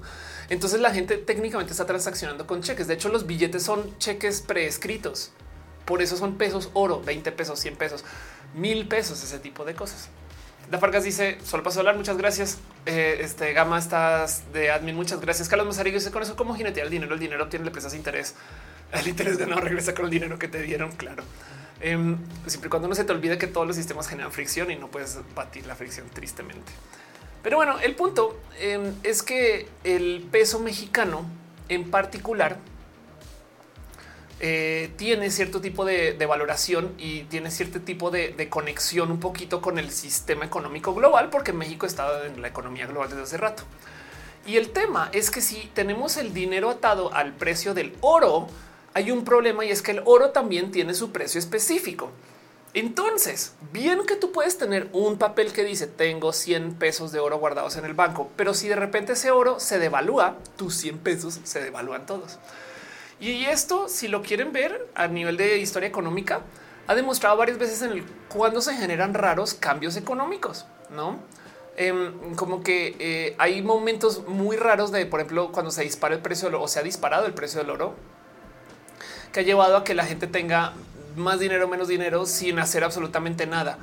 ¿Qué puede pasar? Imagínense que toda la economía del mundo depende del oro, ¿no? Y del oro que está guardado en sus bóvedas. Y de repente llega Wakanda, sale de la nada Wakanda eh, y dice, ¿saben que tenemos tres veces la cantidad de oro del mundo aquí en otra bóveda? Se las aventamos a ustedes. Entonces todo el oro que está ahí se devalúa porque ahora vale por lo menos un tercio de lo que valía antes, por lo menos. Y entonces eso hace que toda la economía global se vaya al carajo. Es medianamente sano que no tengamos el, dinero atado a la cantidad de oro disponible porque es un recurso material que puede aparecer o desaparecer. Más bien tiene su valor por su propia cuenta y se desconecta la obligación de tener que mantener tanto oro esto puede funcionar para bien o para mal, porque el tema del oro en particular es que el oro como, como respaldo de la moneda, si bien no necesariamente es que quiera hacer que aparece o desaparece, es que tenemos muy poquito oro en general en uso. O sea, para que entiendan acerca de cuánto oro hay minado en el planeta, la métrica es tres albercas olímpicas. Esto es todo el oro que existe y ahí cabe. Y ya con eso tenemos todo este desmadre que hay de que se evalúa, que se evalúa y demás. Em, y entonces eh, dice Caro, se rumora el oro guardado en Inglaterra, ya se lo gastaron. Sí, pues la verdad es que em, el oro ya no, o sea, es una, tiene, tiene valor por su propia cuenta. Pero para que entiendan como de todos modos, es bien raro de considerar el oro como una medida de valor. El, el motivo por el cual el oro funciona como moneda de inversión, y es que aquí es que te cae el 20 de lo imaginario que es el pedo, es que el oro es el metal menos reactivo. Y ya, el oro es el menos reactivo de todos los metales, es benigno en todos los entornos naturales e industriales. Nunca reacciona con el oxígeno, lo que significa que no se oxida ni se deslustra. Entonces, ¿qué pasa? La leyenda del oro y el por qué el oro es importante. Ahorita tiene algunos usos en medicina y, en electrónica, estas cosas, pero realmente el qué puedes hacer con el oro? Nada, güey. O sea, y el tema es que como no reacciona con nada, no es cero reactivo. Hay gente que literal ha sacado así como de eh, galeones, no o, de eh, este. Eh, aquí, aquí tengo una foto que he encontrado oro así que se hizo y se creó por allá. estas monedas se hicieron por allá cuando estaban, no sé, en el Imperio Romano y demás llegaron a un barco, el barco se hunde y luego lo sacan 300 años después y ahí siguen las monedas tal cual. Dice que el oro es alienígeno. Sí, pues la verdad es que el oro dentro de la formación del planeta está en betas, no está mezclado. Entonces, en potencia eh, es, un material raro. Pero el punto es que, como el oro no reacciona con nada, entonces el tema con el oro, el tren del mame del oro, es que es exactamente igual ahorita que el de hace mil años. Entonces, es como este esa conexión emocional como, como en Roma. Tú puedes tener oro romano y sigue siendo lo mismo. Un lingote de oro de la era de la Alemania invasora también. Em, e, ese oro no reacciona con nada y sigue siendo la misma cosa. Y porque no cambia con nada, hay quien dice que entonces es más etéreo que los gobiernos actuales. Se puede ir y acabar el gobierno de los Estados Unidos y el oro sigue siendo lo mismo. Y ya, eso es todo. O sea, el motivo por el cual el oro tiene valor es porque técnicamente va a seguir siendo igual, porque no cambia. Porque cualquier otro material que, por ejemplo, se oxide es un, tú lo compras y con el tiempo cambia de color o cambia de forma o peso o se pone más feo. Me explico o, no. Em, e, este se decae, se rompe. El oro sigue siendo igual y eso es todo. El oro vale porque no cambia. y en este mundo de las incertidumbres, ese es el único valor que hay. Es totalmente imaginario. Es un pedo muy de es que es lo mismo que tenían en Roma y ya para algunas personas em, eh, eh, eh, aparece porque hay gente que eventualmente para poder hacer intercambio es que esto también es muy real. Imagínense que ustedes están creando esa famosa isla de la gente conservadora que se imaginan cuando se quejan de la gente LGBT que dicen, ah, sí, pues si tuviéramos que repoblar el planeta desde una isla, ¿cómo le harían ustedes gays? No, y es como pues le haríamos. Pero el punto es que en esa isla la gente tiene que hacer intercambio y a veces tú necesitas intercambiar por cosas que no necesitas. O sea, tengo una vaca y quiero intercambiarla por madera, pero nadie tiene madera. Hay alguien ahí que tiene rocas, güey. Entonces intercambia la vaca por rocas y luego las rocas vas por madera. ¿Sabes qué? Y si de una vez usamos las rocas como intermedio, güey, todo el mundo no la acuerda, pues sí, ok, perfecto. Desde como 700 antes de Cristo hay gente que estaba haciendo intercambios con una forma de moneda rudimentaria así. Y entonces las piedras se rompen, el metal se dobla, el papel se va resquebrajando, tantas cosas como que hay tantos otros materiales, pero el oro si todas esas monedas de oro, güey, siguen siendo la misma. Esa moneda de oro que se chapó con esta forma, con ese tamaño, sigue siendo la misma. Y entonces de ahí viene que mantenga su valor. Las conchas marinas, exacto. La neta, sí. Esperanza dice: Logré llegar a ese tiempo que no me pasaba. Que bueno, soy mi hija. Dice: Decir vales horas es decir, no cambies, estás igual de siempre. Es que siempre, claro que sí. Dice Chocodas, ¿qué pasaría si mañana encontrara una mina repleta de oro? Pues que el oro actual sería más, se devaluaría De hecho, si tú encuentras una mina de oro repleta, lo último que deberías hacer es anunciarlo, sino que lentamente vas vendiendo sin que la gente se dé cuenta. Alejandro González dice eh, si es tan imaginario no podemos crear algo distinto. Sí, de hecho, por eso es que alguien llegó un día y dijo por qué no hacemos un dinero sin dinero? Bitcoin, no?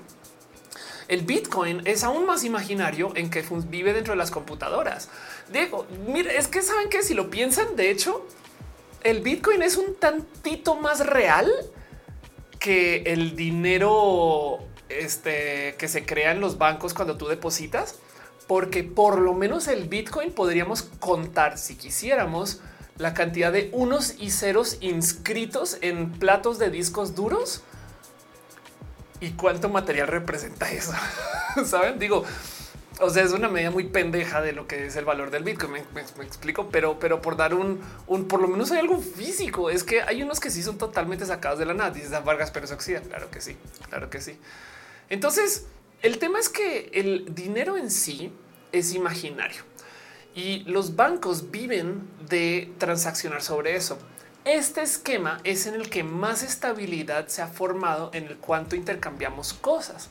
El problema del esquema bancario y cómo manejamos nuestros esquemas bancarios es que esto es a donde llegamos y se han dado muchas situaciones de países que han intentado esquemas diferentes de lo de este de lo bancario o países que han intentado monedas diferentes alternativas y como que siempre colapsamos a este estándar global también porque es el estándar, no? O sea, no tiene que ser necesariamente el mejor. Africa dice Netflix también consume energía. Ándale. Me dice todos los ahorros a BTC.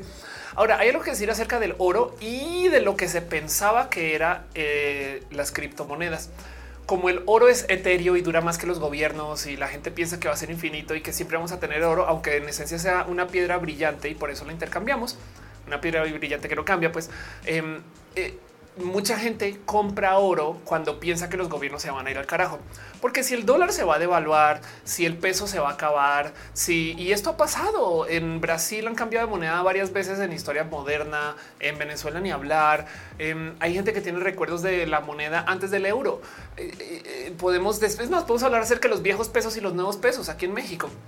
Entonces, si las monedas se acaban y se desaparecen, hay gente que dice, ¿sabes qué? Yo voy a poner mi dinero y todo lo que he ganado en oro. Que se acabe el gobierno y luego lo saco del oro y lo vuelvo a poner en la nueva moneda. También por eso se avalúa el oro. Entonces el oro, por así decirlo, tiene un esquema de valorización contra sistema. Cuando la gente confía poco en el sistema, compra oro y ahora compra Bitcoin o criptomonedas. El único problema es que las criptomonedas, como viven del mercado tech y las ballenas de las criptomonedas, o sea, la gente que está en los esquemas de inversión mayoritarios de cripto esquemas, em, son personas que vienen del Silicon Valley. Entonces, tristemente se ha comprobado con el tiempo que cripto en particular se comportan más como si fueran acciones de tecnología. O sea, están correlacionadas en su comportamiento a, por ejemplo, Apple, Samsung, eh, eh, este, empresas que están en tecnología, porque los cripto bros suelen invertir en estas empresas. Y entonces eso determina un poco más su movimiento que la economía en general. Es una lástima con los crashes de economía que hubo ahorita y que la inflación y que la cosa, mucha gente se fue a, cripto pensando que cripto iba a ser su, el rescate total y la verdad es que cripto resultó ser eh, un poquito más parecido como a lo que operan las empresas de tech. No siempre, pero de todos modos hay un componente, hay un componente en el oro y en las cripto de aquí es donde pongo mi dinero para que el dinero, entre comillas, real se vaya al carajo y crashe, no? Dice que le cuidan en España las pesetas. Rocío dice eh, o compraba dólares. Alejandro Rosales dice no podemos crear algo distinto. Esperanza dice Oli, logré llegar. Gracias por estar acá. Caro dice el oro es valioso también por lo intrínseco de su uso. Mucha circuitería está recubierta. Es verdad, eh, pero eh, es poco eso a comparación de la gran valuación que tiene el oro. La verdad es que la gente acaba comprando oro más por motivos de respuesta contraeconómica, pero sí, ahorita, ahorita ya aparecieron usos en tecnología y en medicina también. Hay, hay gente que tiene piezas hechas de oro porque si no reacciona con lentes, pues claro, hasta supongo que lo podrías tener implantes, muelas, dientes, esas cosas, no sé. Pero bueno, Yurka dice el oro blanco, el oro rosa, pues por así decirlo es oro diluido. Em, Rafael dice qué pasa con las piedras preciosas. Las piedras preciosas eh, em, también les pasa exactamente lo mismo. De hecho, las piedras preciosas son aún menos presentes que el oro porque eh, las piedras preciosas en particular, pues hay que minarlas. Pero las piedras preciosas han sido total y absoluta y completamente clonadas. Entonces yo, por ejemplo, hablo mucho acerca de una cosa que se llama la moisanita, de la cual de paso em, soy muy eh, proponente. Eh, la moisanita, eh, o, bueno, no sé cómo se traduce esto al español, moisanit, en esencia son diamantes sintéticos. Em, son hechos en laboratorio y son igual y totalmente indistinguibles de los diamantes eh, este, o, son lo suficientemente cercanos de los diamantes. ¿En dónde sí se pueden distinguir? En que una cosa así de mama lona de 800 mil millones de quilates, que de paso quilates es una medida de peso, em, estas cosas valen eh, máximos, máximos cientos de dólares y si fueran un diamante que viene de una beta de diamantes valdría miles de dólares, ¿no? Entonces la banda que tiene muy sanitas, que yo de paso he comprado varias de estos, eh, vean esto, o sea, ¿cuánto valdría esto si fueran diamantes no hechos en un laboratorio? Un chingo. Pero si bien son, más bien problemas son, por así decirlo, demasiado perfectos y se cortan como tú los quieres y si no, pues lo tiras y saques y ese es otro.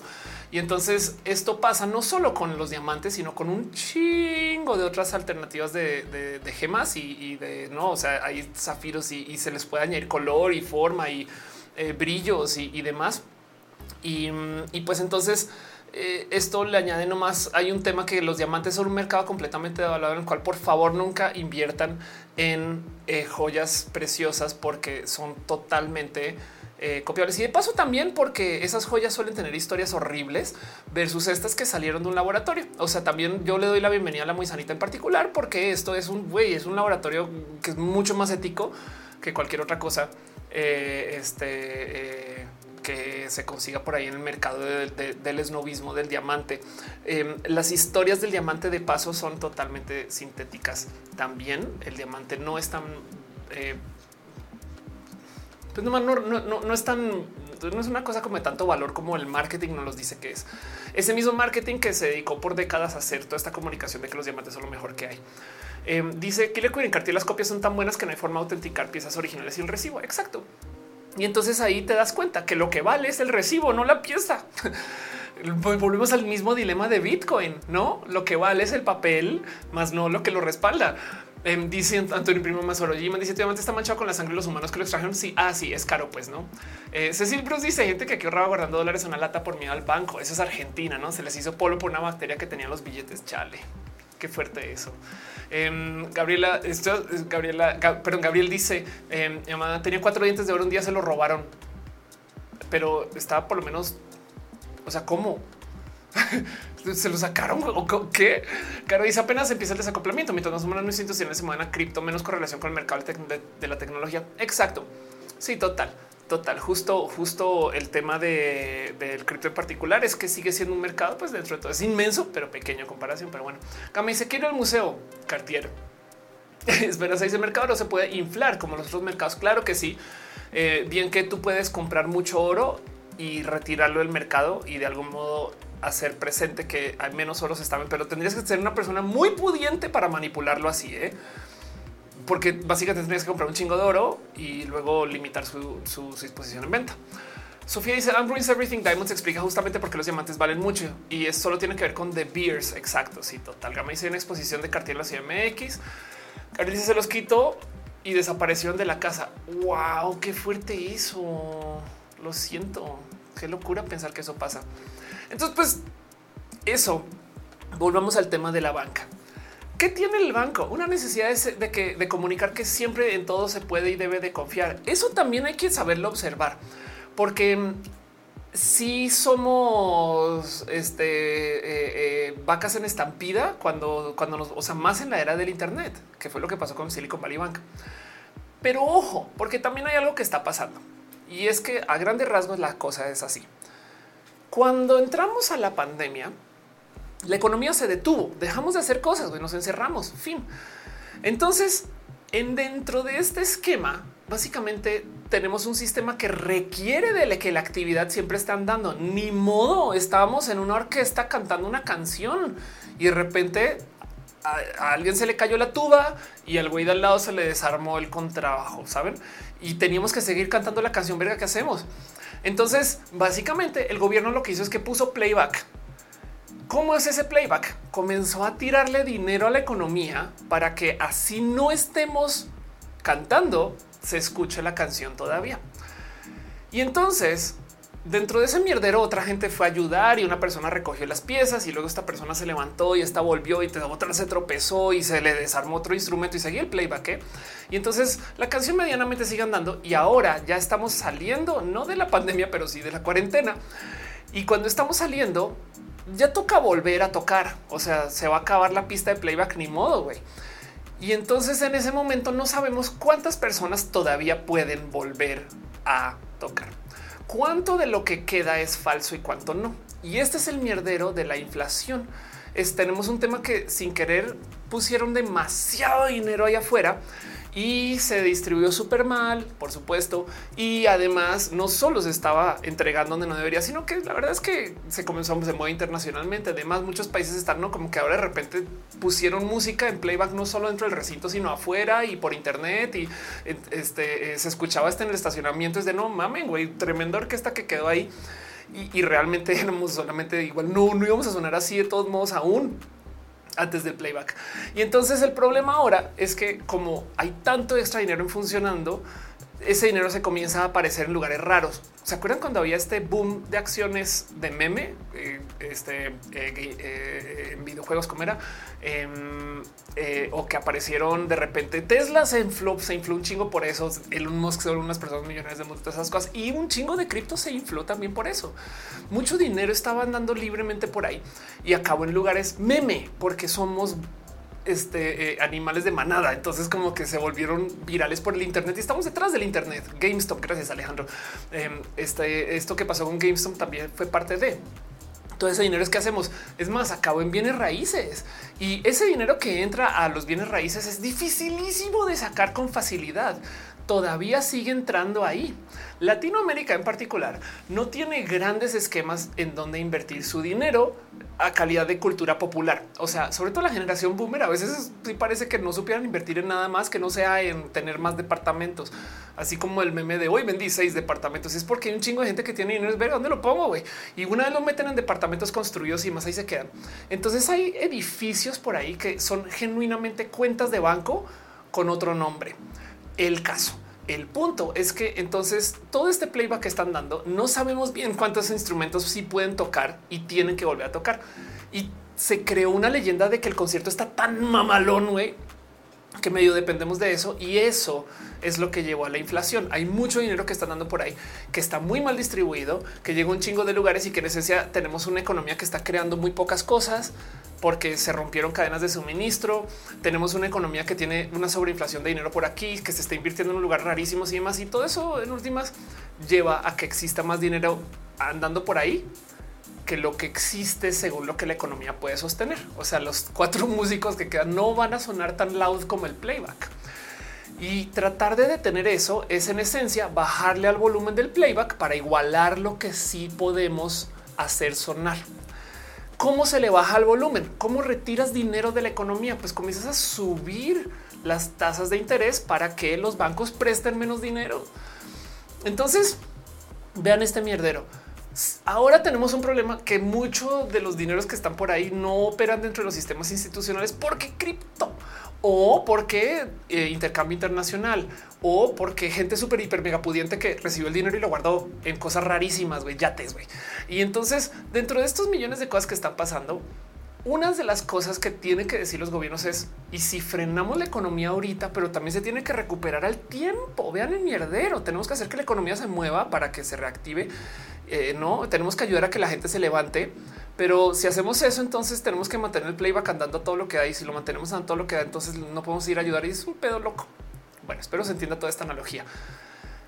Así que el gobierno, justo los CETES también es parte de. los setes de repente están dando mucho, no? Porque la gente quiere que tú compres setes. O sea, tú devuélveme. Es el gobierno diciendo devuélveme el dinero. Güey, yo les di un chingo. Me lo devuélvamelo, por favor. ¿Cómo? Pues pónganlo en setes, güey, y se los juro que el setes va a pagar. No más que ahorita no. Entonces, dentro de este mierdero, por esto estamos aquí. Y esto es lo que está poniendo a estos bancos un poquito a la prueba entre la viralidad entre que los dineros se están poniendo acá y entre que no sabemos si una vez se quita el playback, ya no queden músicos suficientes para sonar. Está el pobre baterista ya solo, no güey, dándole. Y entonces, ¿qué pasaría si eso sucede? Estamos en recesión y no nos hemos dado cuenta, solamente que se mantienen dando con dinero del gobierno por allá. Nadie quiere entrar en recesión y menos ahorita, menos después de todo este mierdero y en plena guerra, de paso una guerra, eh, y nadie quiere meterse en más problemas financieros después de todo eso que pasó. Y por consecuencia, lo último que necesitan los bancos es que la gente comience a decir que las cosas se van al carajo, que hay recesión y demás, y los gobiernos también. Así que todo lo que está pasando ahorita es una como crisis de confianza donde nadie sabe bien dónde están las piezas. Literal.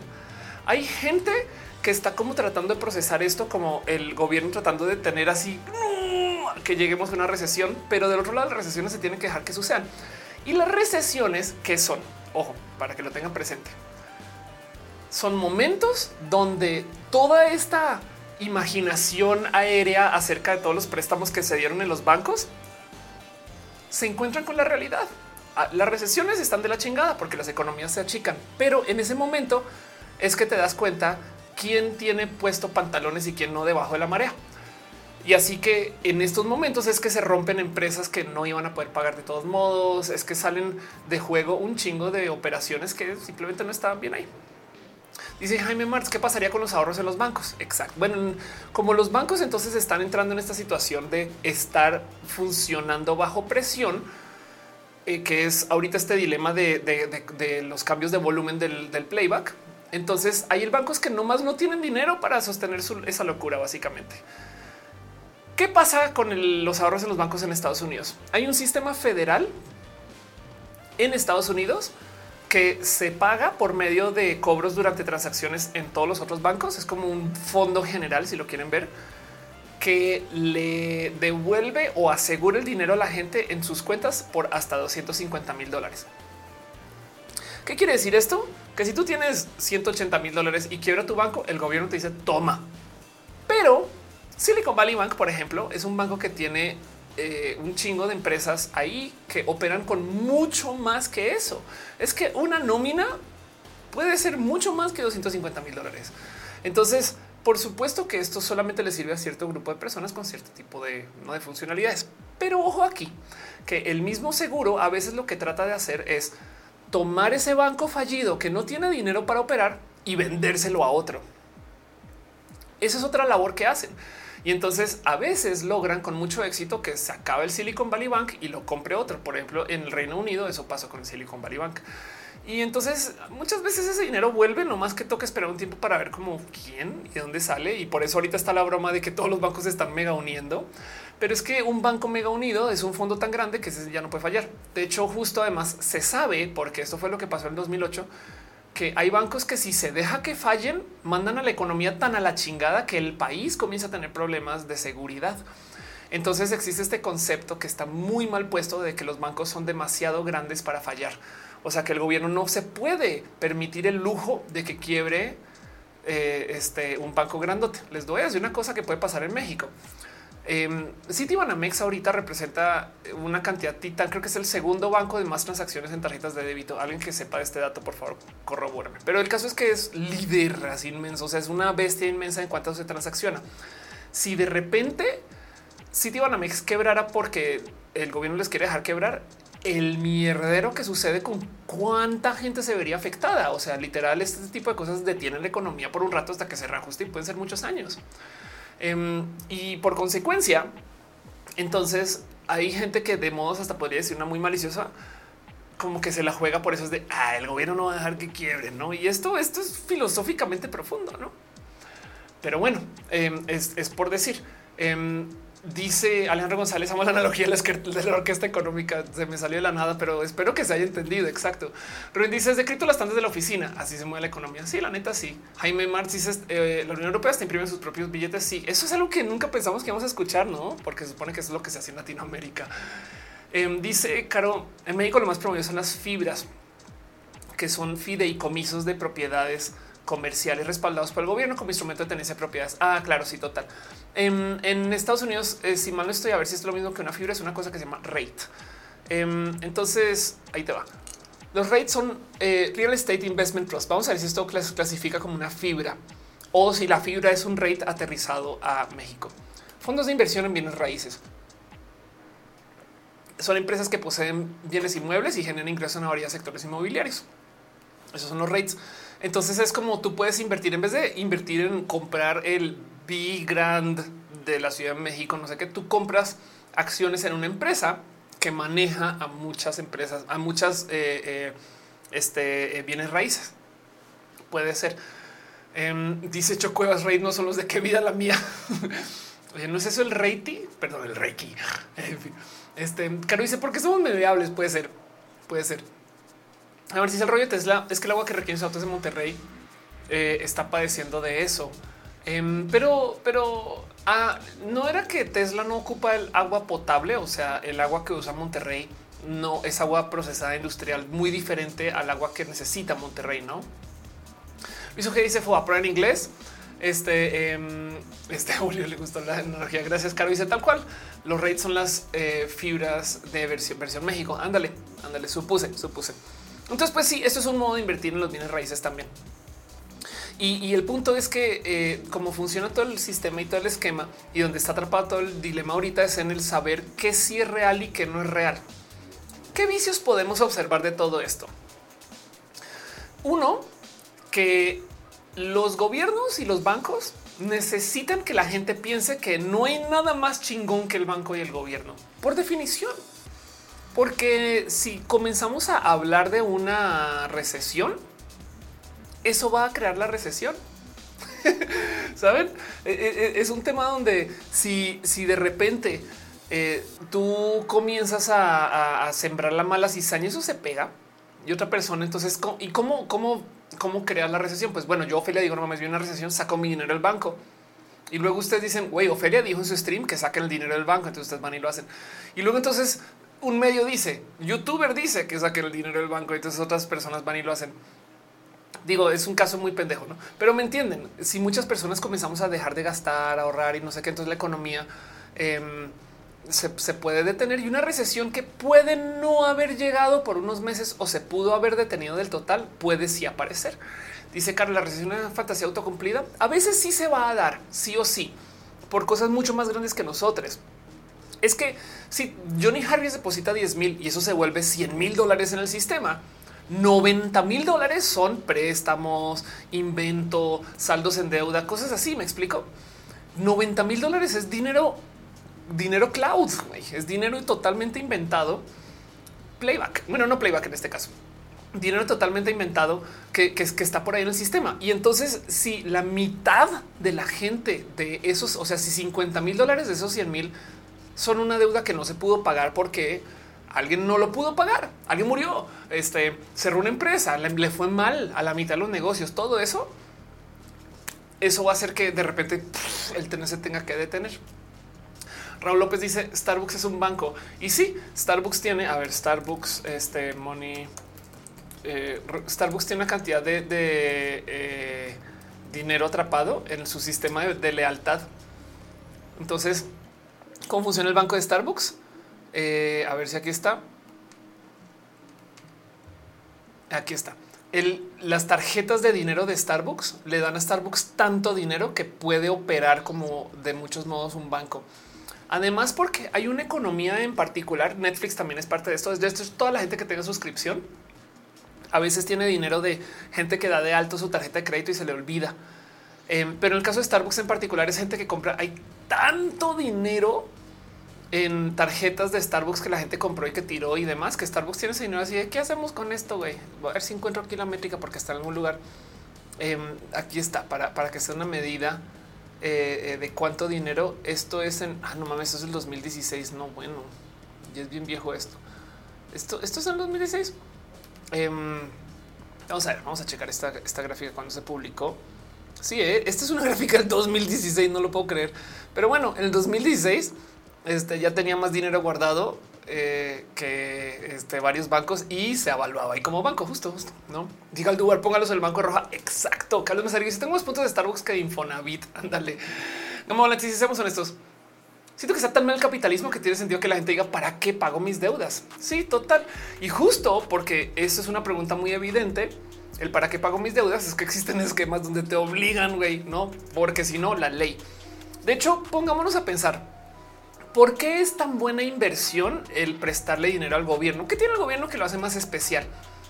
Que si tú del otro lado no pagas tus impuestos, te vas a la cárcel. El gobierno tiene ese poder o del otro lado, el gobierno tiene el poder de crear más dinero. Bueno, no necesariamente, menos mal, son instituciones independientes, pero bien, o sea, porque si no, entonces los gobiernos, o sea, López Obrador estar imprimiendo dinero a gusto. Afortunadamente se tiene que negociar internamente pero de todos modos, aún así, el gobierno es de las inversiones. O sea, los CETES son los lugares más seguros porque si llegan a la última que no tienen cómo pagar, o sea, yo te prometí que te iba a pagar, pero no tengo cómo. Siempre pueden subir los impuestos. Es súper impopular, pero podrían.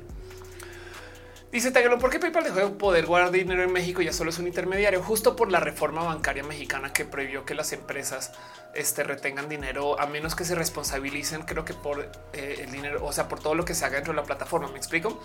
O sea, tipo, si mal no recuerdo, la situación fue esta para que PayPal funcionara como un banco intermediario, entonces tendría que reportar un poquito acerca de para dónde va y cómo está. Y PayPal nunca quiso reportar. Entonces dijo, sabes qué? Vamos a hacer solamente un camino de transacción intermediaria y que los bancos grandes reporten. güey. Y ya dice Alejandro, porque tiene el monopolio del poder coercitivo. Exacto. A neta, sí, a neta, sí tienen las fuerzas militares en el peor de los casos. Caricia, la próxima semana sacamos la roja coin. Ándale. Le dice que vende Starbucks crédito. Em, ¿Qué es de lo que más avalúa McDonald's? Bienes raíces. McDonald's, eh, la historia va así, es dueño de las bienes raíces de donde están sus tiendas. A veces son dueños McDonald's y se lo rentan a las franquicias.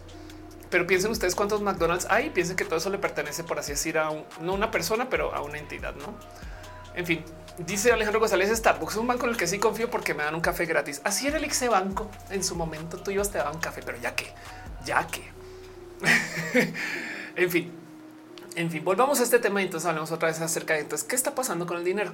Pues que tenemos un tema que el dinero es un esquema que funciona por confianza, que lo guardamos en bancos que funcionan por confianza, que funcionan sobre un sistema crediticio que funciona por confianza. ¿Y dónde estamos ahorita? En el momento de más alta desconfianza, porque tenemos el Internet, mala información y además una visibilidad horrible de qué es todo lo que está pasando. Y súmenle que encima de eso, una guerra, una guerra en Europa, ¿saben?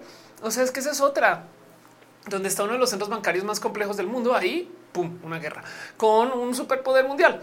Entonces, por supuesto que hay gente que no sabe bien dónde poner sus sentires y, pone muchas cosas en duda. Y sabemos hoy en día más que nunca que hay esquemas de mentiras total. Y lo digo porque una de las cosas que solían sostener el sistema, digamos antes, es que, por ejemplo, existe una cosa que se llama el excepcionalismo estadounidense. American Exceptionalism. Exceptionalism.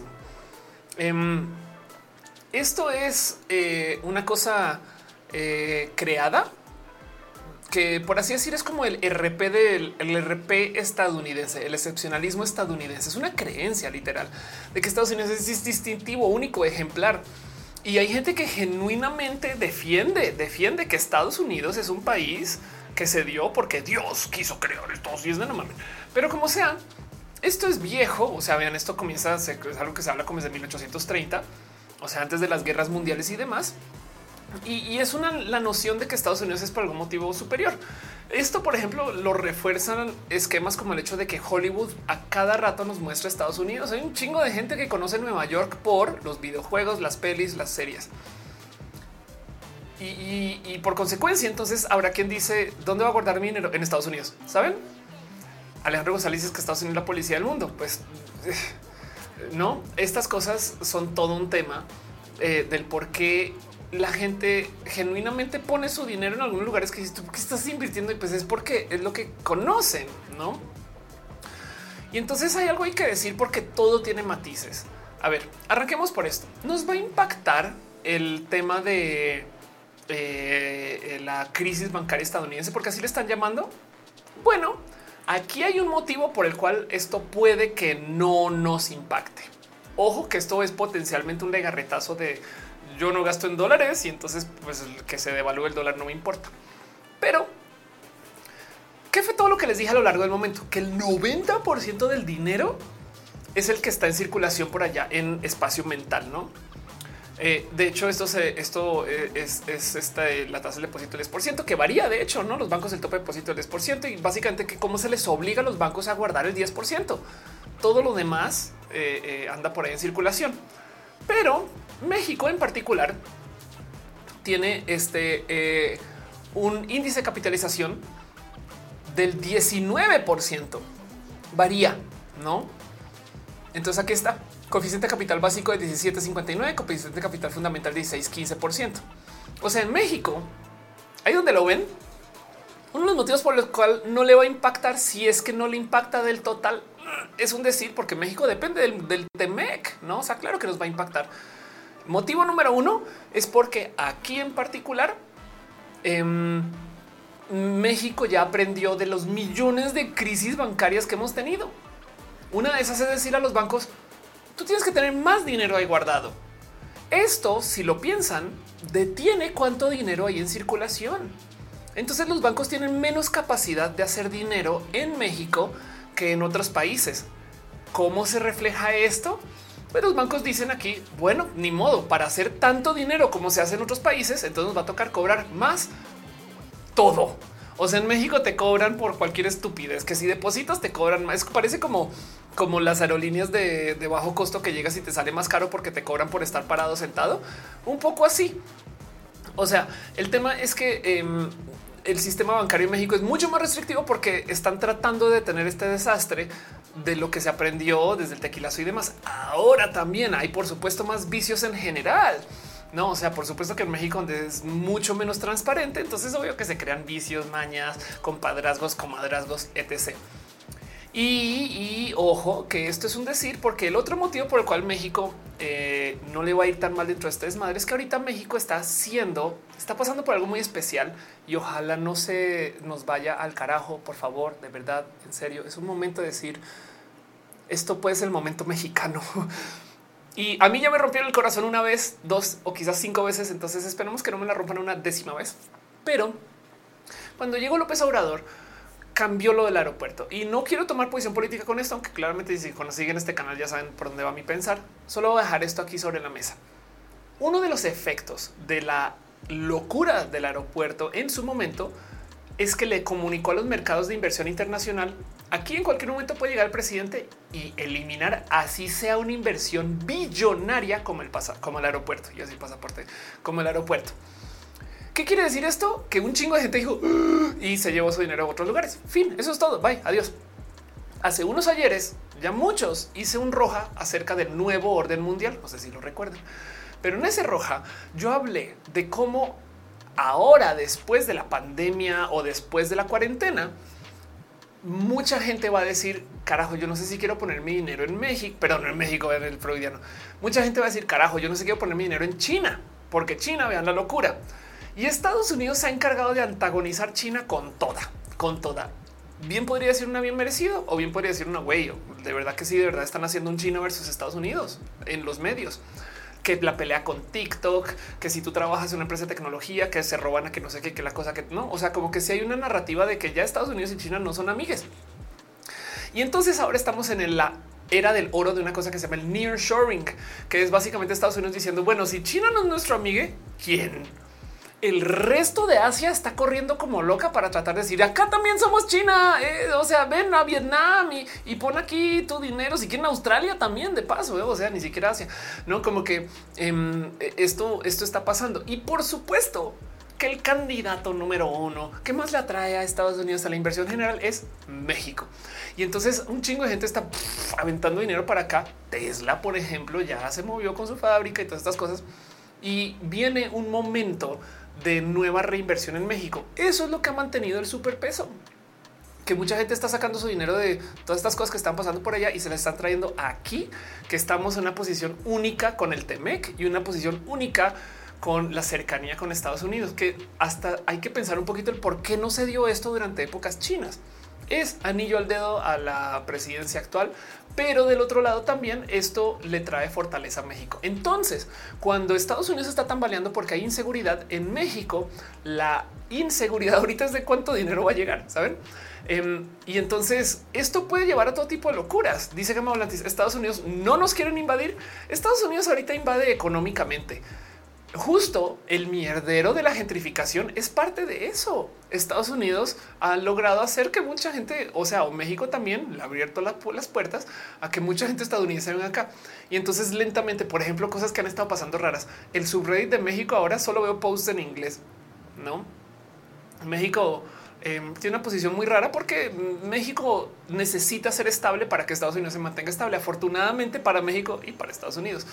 Em, si Estados Unidos entrara a invadir acá como lo hicieron en Irak, este destrozan el país y mandan todo al carajo y ellos mismos se dan un tiro en el pie. Entonces tienen que jugarles ajedrez de cuatro dimensiones donde tienen que solucionar el problema de tal modo que sea estable y que se vea como que México lo solucionó porque tenemos una historia con Estados Unidos. Es un problema muy loco, pero como sea, ahí donde lo ven, entonces, la crisis bancaria estadounidense en México tiene un sabor diferente porque tenemos que confrontar de muchos modos que México ahorita está haciendo como la quinceañera bajando las escaleras frente a un mercado de gente diciendo qué hacemos por fuera de China.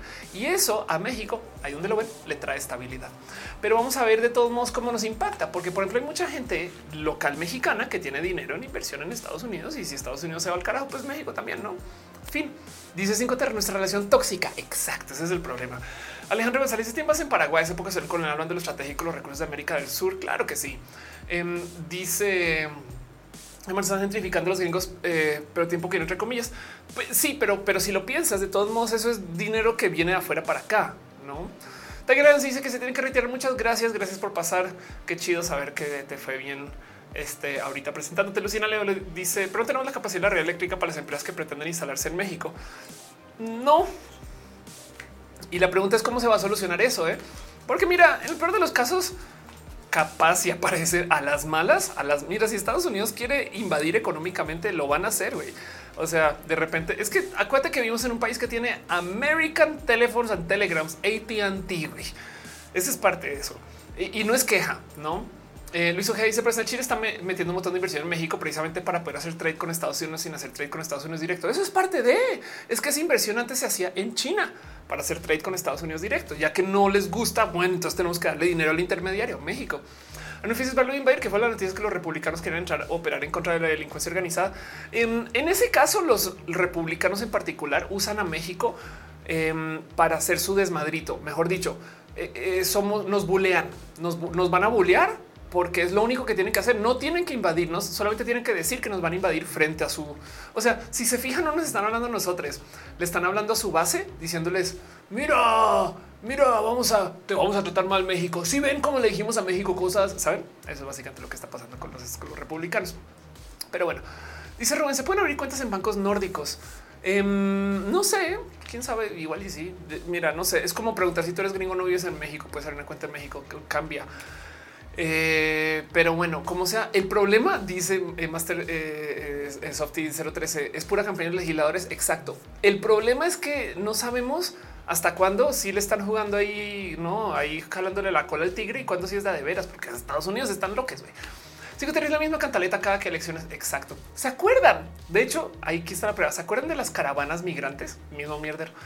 Claro, dice no pueden invadir México, pero hay lugares como eh, Todos Santos, San Miguel de Allende, el lago Chapala, donde están invadidos. Ah, sí, no, por eso digo, recuerden que cuando Estados Unidos invade, invade económicamente.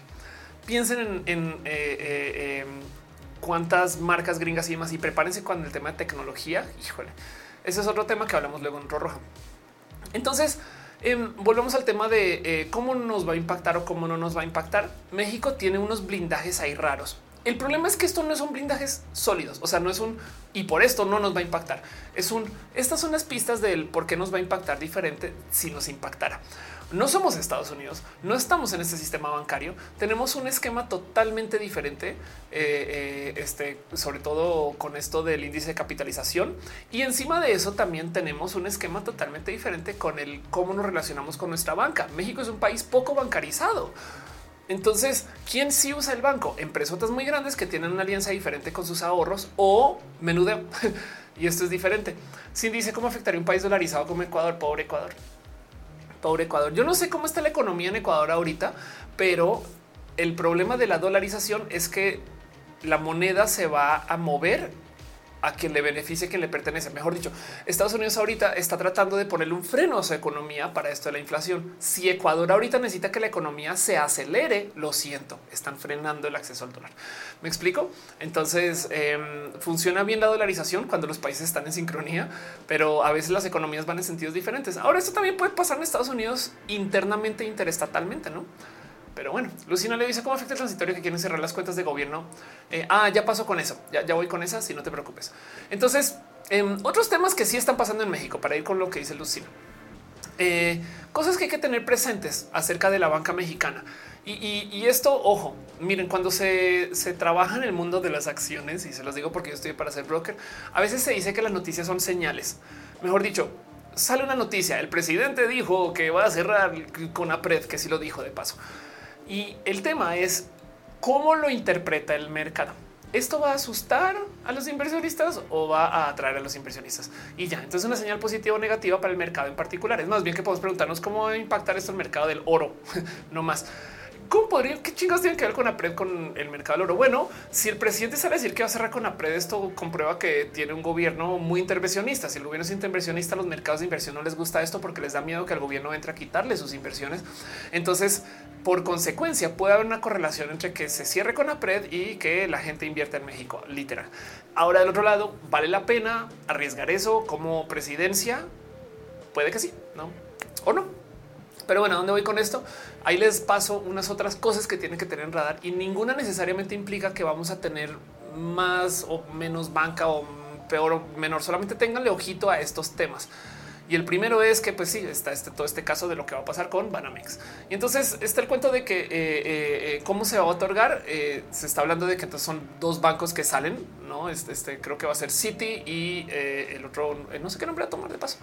Em, pero, pero qué forma van a tener y cómo van a operar y demás, sobre todo sabiendo que es un banco grande y esto es todo un tema que le pueden ustedes dar seguimiento.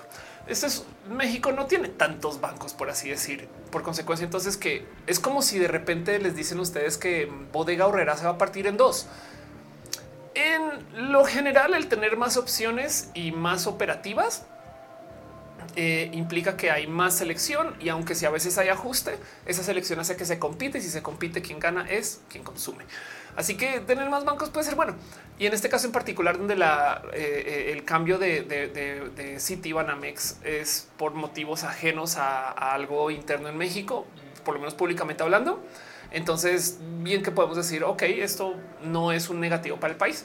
A lo mejor esto ayuda porque además hay mucha gente que tiene su dinero ahí. Eso quiere decir que mucha gente que mantiene que esto siga siendo una banca estable, no? Por dar un ejemplo, em, dice Gerardo Cos, entonces en qué invierto? Eh, ya voy con eso. ¿eh? Invierte ahorita, ahorita, por ejemplo, con toda esta incertidumbre, hay unas acciones que se están desinflando. Y acá hay una frase que dice o decía Warren Buffett en algún momento acerca de las acciones.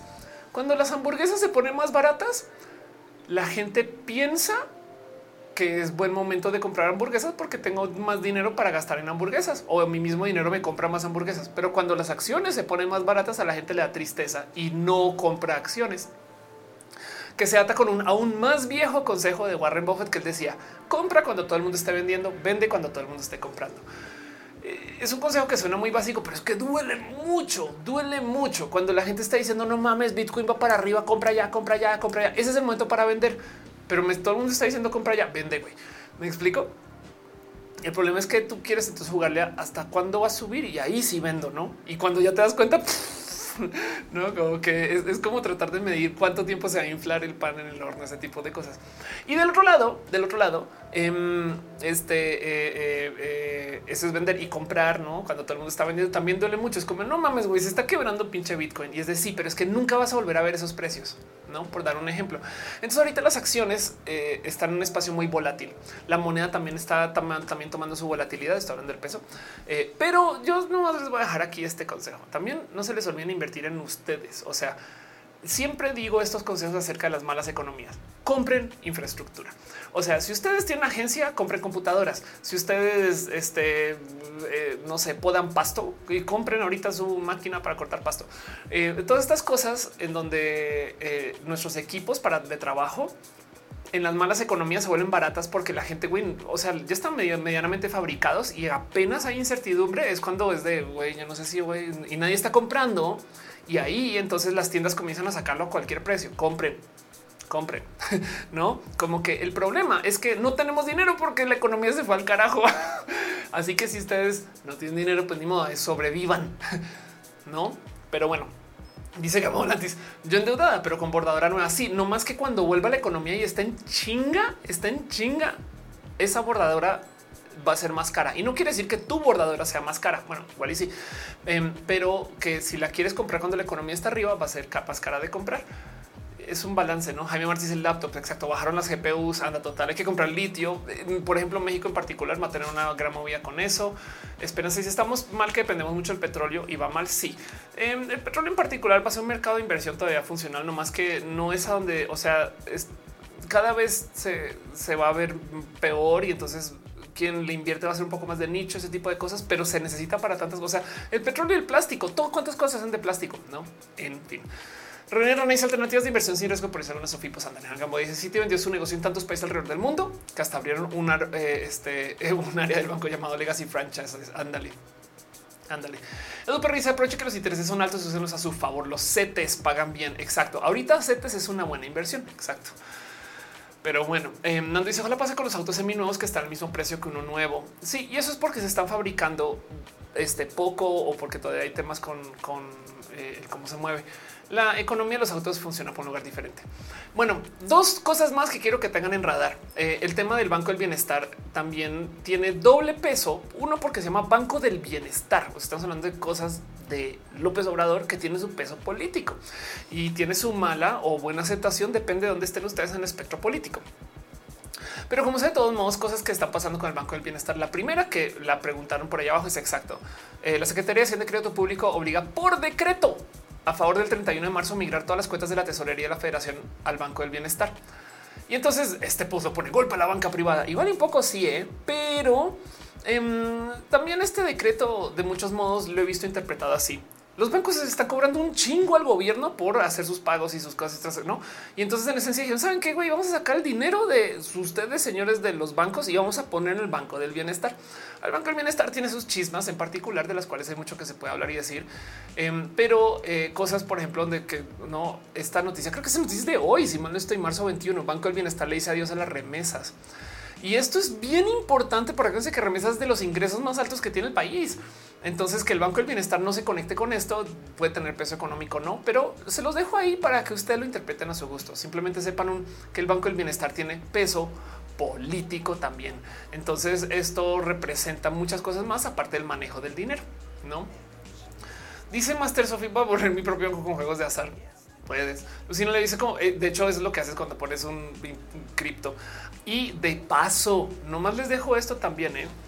Los bancos pueden fallar, los exchanges de cripto también. Lo mejor que pueden hacer y busquen averiguar cómo hacerlo es tengan su cold wallet, o sea, tengan su cripto guardada en su disco duro, por así decirlo. Tampoco pierdan su cold wallet, no me explico, pero, pero que no se les olvide que así como puede fallar banco A, también puede fallar Bitso. Y entonces, ¿qué hacemos si de repente pierdo acceso a todo mi, a todo mi dinero que tiene ahí guardado en intercambio? Bueno, hay que hablar de eso. Eh, también con el tema del nearshoring, las fibras. Sí, las fibras Em, hay que tener mucho cuidado con esa inversión, sobre todo en México eh, o en Latinoamérica en particular, porque los rates, o sea, eh, la inversión en bienes raíces, tiene el problema de que hay mucha inversión que en esencia son bancos por otro nombre. a dónde voy. Hay gente que no sabe qué hacer con sus extra 15 millones de pesos o 20 o 50 millones de pesos. Entonces compra 10 casas o 5 casas, no? Y ahí las tiene, güey. Y se están empolvando, güey. Pero ahí las tiene. Y entonces vean como eso es como guardar oro. Estamos de acuerdo pero cuando tú vas a invertir en eso, te lo venden como bien raíces que se están moviendo, que están operando un chingo. No, y, es un no, güey. Estos, esos son ladrillos que están guardados enfrente de la playa que nadie puede habitar y no generan dinero. El único dinero que generan es el tren del mame de que generan dinero, que tiene un nombre, plusvalía. y entonces estás invirtiendo en la potencialidad de esa plusvalía y no siempre es buena. O sea, la plusvalía se puede desaparecer así porque de repente descubren que, eh, pues que esas casas están abandonadas, que están rotas, que no funcionan, que no existen tantas cosas. Hay que también saber supervisar eso. No más que a corto plazo, sí, sí es buena inversión. Dice Gamolet, estoy súper enojada con la burbuja inmobiliaria. Exacto. Y va a llegar un momento donde esto va a ser tan presente que em, este, se puede romper muy rápido esa burbuja de paso, ¿no? Dice de los el oro no paga impuesto de vivienda. Eso es verdad, ¿eh? eso es verdad. J. Rock, si criptos en la cold wallet y efectivo bajo el colchón, un poco sí, ¿eh? también es un poco la lástima de guardar el dinero tú que pierdes contra la inflación. Y en un momento de alta inflación no es, bueno, no es buena idea. Afrique dice el tema de es que su negocio fuerte es banca de desarrollo. Y ese enfoque en la banca minorista sale su estrategia de inversión por ahora. Ándale. Em, dice Caro Ojito Banco de México y hizo su trato con Ripple para sacar su CBDC. Ándale, Lucina, Leo dice es buen momento para vender vivienda ahorita. Em, es una buena pregunta. ¿eh? Eh, eh, sí, justo porque ahorita ya como que ya permeó, ya, ya permeó que más que los setes donde o sea, como que setes es tengo un dinero y donde lo guardo. Y, entonces justo el tema de los rates, como eh, perdón, es que se me va el nombre otra vez porque de las fibras ya lo había escuchado en varios lugares. Entonces, seguramente ahorita, si se está hablando bastante de las fibras, es porque ya la gente aprende a invertir en fibras. ¿no? Pero bueno, eh, Julián dice que universidades estudiaste. Eh, yo estudié física en Florida Atlantic University, que está en Boca Ratón, en la Florida, y luego hice mi maestría en econometría en la Universidad de Sydney, en Australia. Eh, dice Jima, pensé que tenía que ver con sus cannabinoides. No, dices momento para invertir en marketing digital. Oli, mm, depende a qué te defines como marketing digital. Ahorita marketing digital también tiene su propia ola de incertidumbre, por esto las inteligencias artificiales. Em, pero, a ver, no, las economías cuando se van, yo no recomendaría. No quiere decir que sea mal momento, sino que Ofelia Pastrana no recomendaría. Ojo, hagan su tarea. Yo no sé nada de esto. No más, no más economía, pero el punto es este. Em, cuando las economías se van al sur, o sea, les va mal, uno de los primeros dineros que se retiran de la economía es la inversión en anuncios, pautas. De hecho, la prueba de que el mercado de pautas no le va tan bien es Twitter Blue y que Facebook quiere implementar un sistema de suscripción también. Em, yo creo que esto quiere decir que no están haciendo tanto dinero de pauta como quisieran pero eso no quiere decir que no están haciendo sufis. Igual y sí, no más que quieren ahora sacarle aún más dinero a la banda. Es posible, pero yo creo que si estuvieran recibiendo un chingo madral de dinero de crecimiento en anuncios, no estarían buscando hacer sistemas de suscripción. Y por consecuencia, em, aquí se comprueba ¿no? que como la economía no se espera que no le vaya tan tan bien porque hay mucha incertidumbre, no hay tanta gente que esté invirtiendo en anuncios porque la gente no está esperando gastar para comprar, sino excepto la supervivencia. Así que esto puede afectar el mercado del marketing en general, no solo el digital. Em, pero bueno, eh, Flavio dice no me avisó, no te preocupes, gracias por estar acá. Yo intenté tuitear, pero no siempre funciona. Em, voy a intentar nuevamente. Voy a, ¿cómo ven? Si yo en pleno show a la mitad y de la nada le digo, ¿y si intento hacer un show en Instagram? Y todavía no me deja. Pues digo, hashtag sufro por Instagram, güey, que veo. Te quiero un chingo Instagram con todo mi corazón, pero hoy no me dejas transmitir. Carlos Mazarigo dice qué pasaría si un banco en México quiere la misma forma como eh, el Silicon Diría mucho, crearía mucha incertidumbre, además porque eh, México no tiene, tiene bancos, pero no tantos, me explico. Entonces comunicaría mucho, mucho, mucho al mercado y yo creo que asustaría muchos dineros de inversión. O sea, tendría un efecto que hasta asustaría a la gente que está llegando con esto del nearshoring. Em, y esto es un tema que ahorita sería muy sensible, pues no, pero, pero yo, yo no lo veo pasando todavía porque México tiene una conexión diferente con el mercado financiero. Eh, y más bien lo más probable es que eh, de todos modos exista un poco el cómo mantener esos bancos andando por fuera de los dineros que tienen de cómo operan internamente, porque México, como está tan mal bancarizado, Entonces no le va a impactar tanto, tanto. Me explico, es como un tema de qué pasaría si el 10% de la población mexicana no paga impuestos, pues de un chingo de gente ya no paga, por así decirlo. Llevan diciendo inviertan en Instagram de puro coraje, inviertan, inviertan donde quieran. Em, como sea, yo de cajón siempre siempre voy a recomendar que inviertan en ustedes de un modo u otro. Eh, suena tonto, pero, pero justo invertir en herramientas, invertir en sus cosas de producción, en, las cosas que ustedes pueden controlar es donde mejor está el dinero, excepto que lo tienen que poner a andar. No, o sea, invierte en un restaurante chingón, hay que operarlo, pero del otro lado eh, es donde tiene más claridad de dónde están las cosas. No, y hay unas inversiones que no se van a dar total, pero ahorita en las malas economías es que la gente deja de eh, querer tanto algunos productos y justo es cuando se van a conseguir algunas cosas. No dice Lucy, invertir en conocimiento. Ándale, total.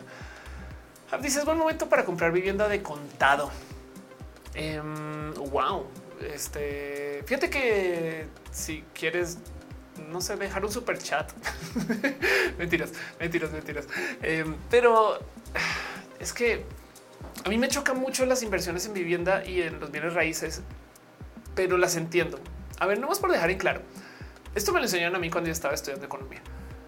Tu casa en la que vives no es una inversión. Tu segunda casa es así. Em, mejor dicho, es buena inversión en que si vas a seguir generando la misma cantidad de dinero, entonces ahora tu dinero de renta se vuelve dinero que puedes ocupar. Pero si tú tienes, no sé, voy a decir una cifra, 2, 3, 5, 10 millones de pesos, que tienes 10 millones de pesos para gastar en de contado, hay muchos lugares donde lo puedes poner que te va a dar mucho más que ese bien raíz. Es más, aunque sigas pagando renta, no, pero, pero este la subte es broma. Pues si es broma. ¿eh? Y si no tengo primera casa, ni modo. Dice Logic, no queda de otra. Jamás si son muchos temas, es complicado, pero la estrategia será invertir. Sí, la neta, sí. Eh, este, como que hay un algo ahí pensar del, cómo em, dónde ponemos nuestros dineros y qué significa estas cosas, no, pero, pero en últimas, eh, solo recuerden que de los mejores consejos que hay, siempre tengan 10 inversiones. Es más, siempre es mejor tener 10 inversiones pequeñas que una grandota de paso. Y yo creo que quizás eso es lo que me molesta de las inversiones en bienes raíces, que es grandota. O sea, es mejor tener, eh, dice Gamón, saca a revisar mi bordadora. Ahorita está 6K más cara. Ándale, ándale, exacto. Em, eh, sí, como que es mejor tener eh, este un chingo de casas pequeñas que una casa tan ese sentido. Pero, pero eso soy yo que traigo esta mentalidad, porque hay gente que dice, güey, con que compres un Ferrari y lo vendas avaluado, eso te hace un chingo de bar en una venta en vez de estar teniendo que vender todos los días. Entonces también hay un poquito como de mentalidad. Pero bueno, Gami se la compré hace como hace ocho meses dice el dicho no poder todos los dos en una canasta exacto. Es mejor tener que no tener, diversificar el portafolio siempre, siempre. Eh, y no más por dejar dicho, tener cripto, tener muchas cripto no es diversificar porque están todavía dentro del esquema de cripto. Em, pero tengan muchas cripto ¿no? y, luego, eh, luego ven cómo dónde se está moviendo. Y bien que ya que se esté moviendo, pueden comenzar a jalar de una para mover al otro un poquito, no? Pero esas cosas pueden pasar.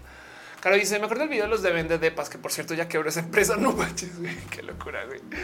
Exacto. Pero bueno, entonces nomás por repasar un poco. ¿Qué está pasando ahorita? Hay una crisis de confianza. ¿Por qué? Entre el Internet, conocimiento, saber, pánico general y porque de verdad no sabemos bien qué está pasando con la economía. Volvamos a la analogía de la orquesta. Hay playback, hay instrumentos caídos, hay gente que no sabemos si está vivo o no. Eh, eh, hay un concierto que se tiene que seguir dando. No sabemos qué tanto se está escuchando el playback. Para rematar encima ese mierdero, hay gente que no sabe cuál canción viene. O sea, se les cayó la partitura y es de güey, qué pedo. Entonces, un chingo de incertidumbre, básicamente. Y justamente gente que está pensando en decir, saben que ya Dios va.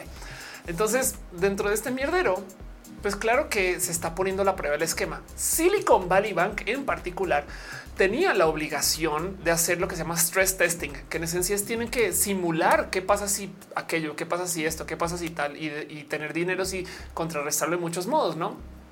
Saber exactamente cómo operar en caso de que tanto dinero se retire y demás. ¿Y qué creen? Resulta que no habían estado haciendo esas pruebas en algunos casos en particular, algunos casos. Entonces eh, Silicon Valley Bank en particular no estaba tan orientado hacia el riesgo como otros bancos y no tenía tanto dinero para manejar ese riesgo.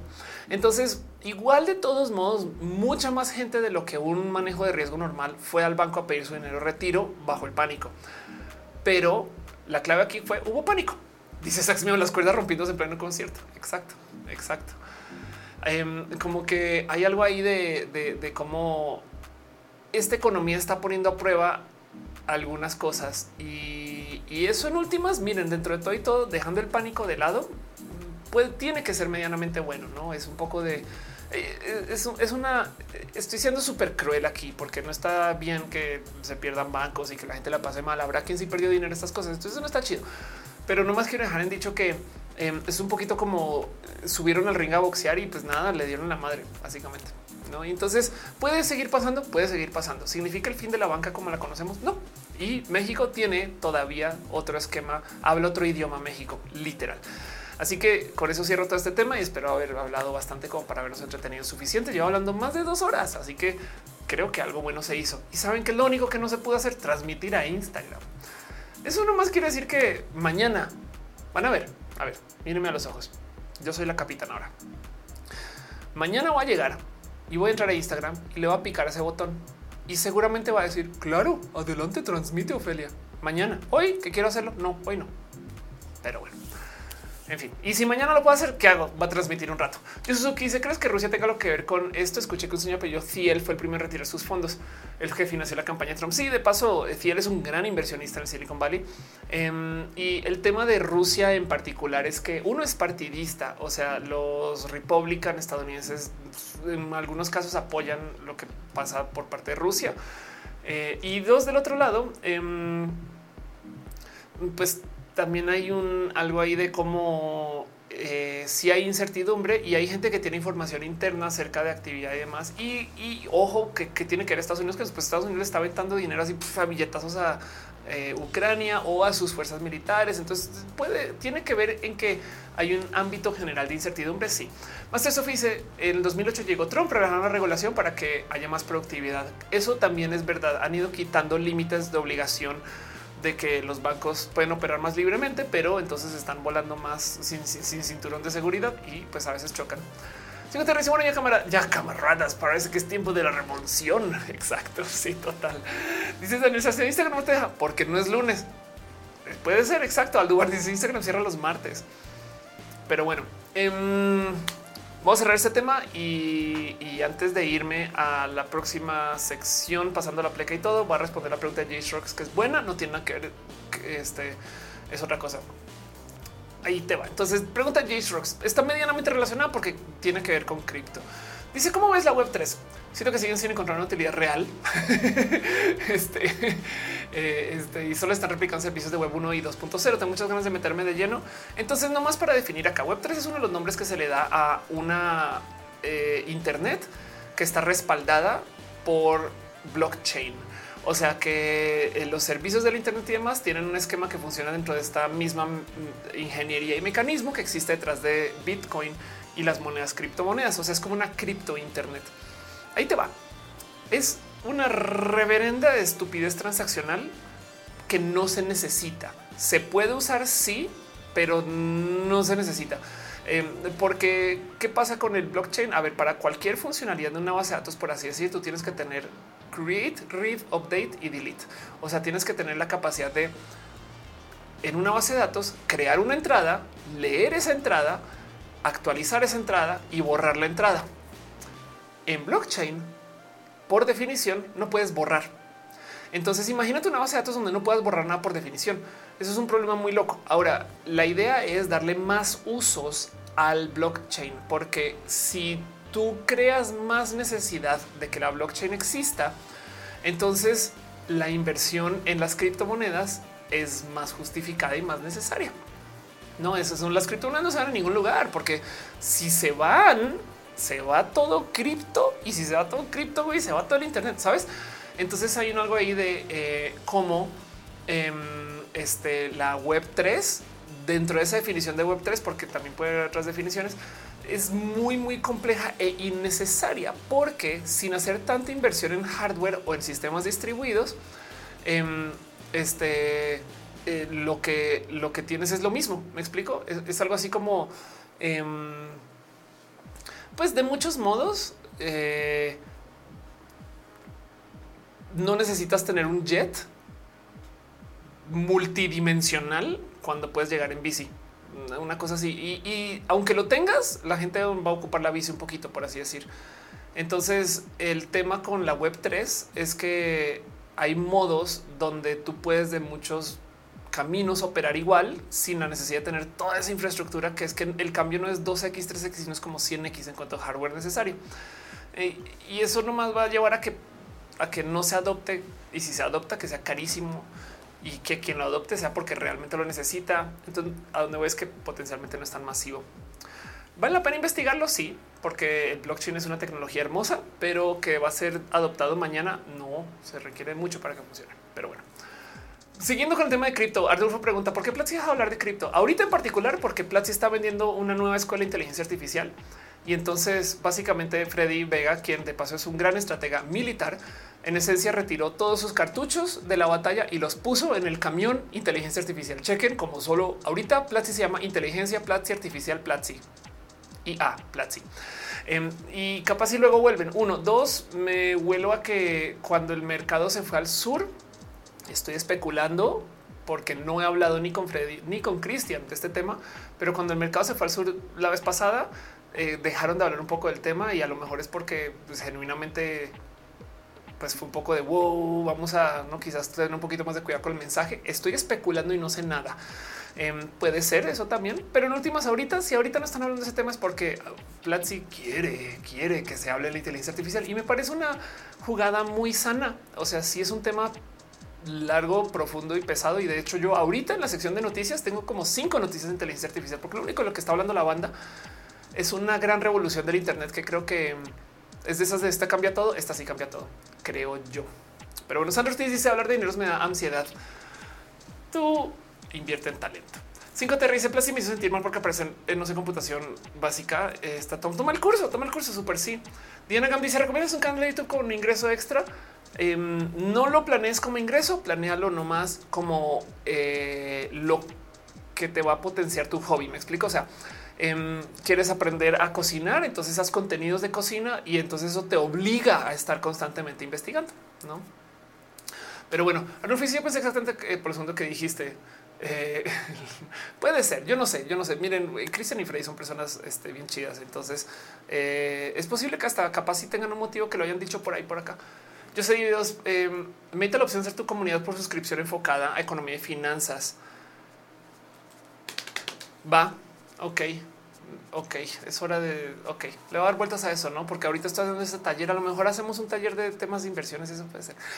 Eh, dice Luis Ojeda, está a nivel de Napster iPhones, el cambio que en las inteligencias artificiales, ándale. Eh, Ana Lorena dice, puede repetirlo, invertir en talento. Ah, lo estoy diciendo en particular eh, por cariño con Sandra, em, pero, pero eh, no es mala, no es mal consejo de por sí. Es, tipo de es, es, un modo de decir invierte en ti. No es lo que quiero decir, yo creo. Arnulfo dice aparte que está impulsando cripto era Cristian. Sí, total. Cristian, Cristian es este es cripto Cristian.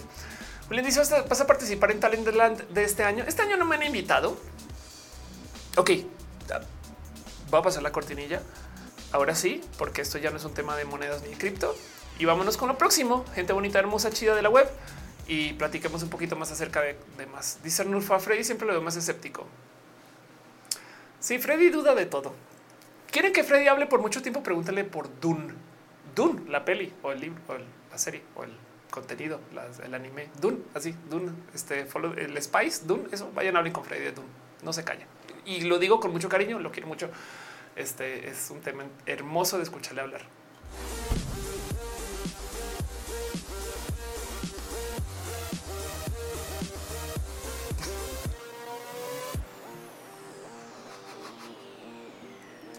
dice Doom. Así de ah, perro, instalaron Doom en Platzi, güey. es la Duna de Jodorowsky. Exacto. No se calla, no se calla. Se saben los detalles más íntimos de Duna. Pero bueno, em, este Julián no fue que pregunta que se va a participar en Talentland este año. No sé, no me han invitado. Eso no es ni bueno ni malo. No más que yo ya senté este año medité no me llegó la invitación que normalmente llega en la fecha que llega. Y tu momento de qué pasaría si este año no te invitan.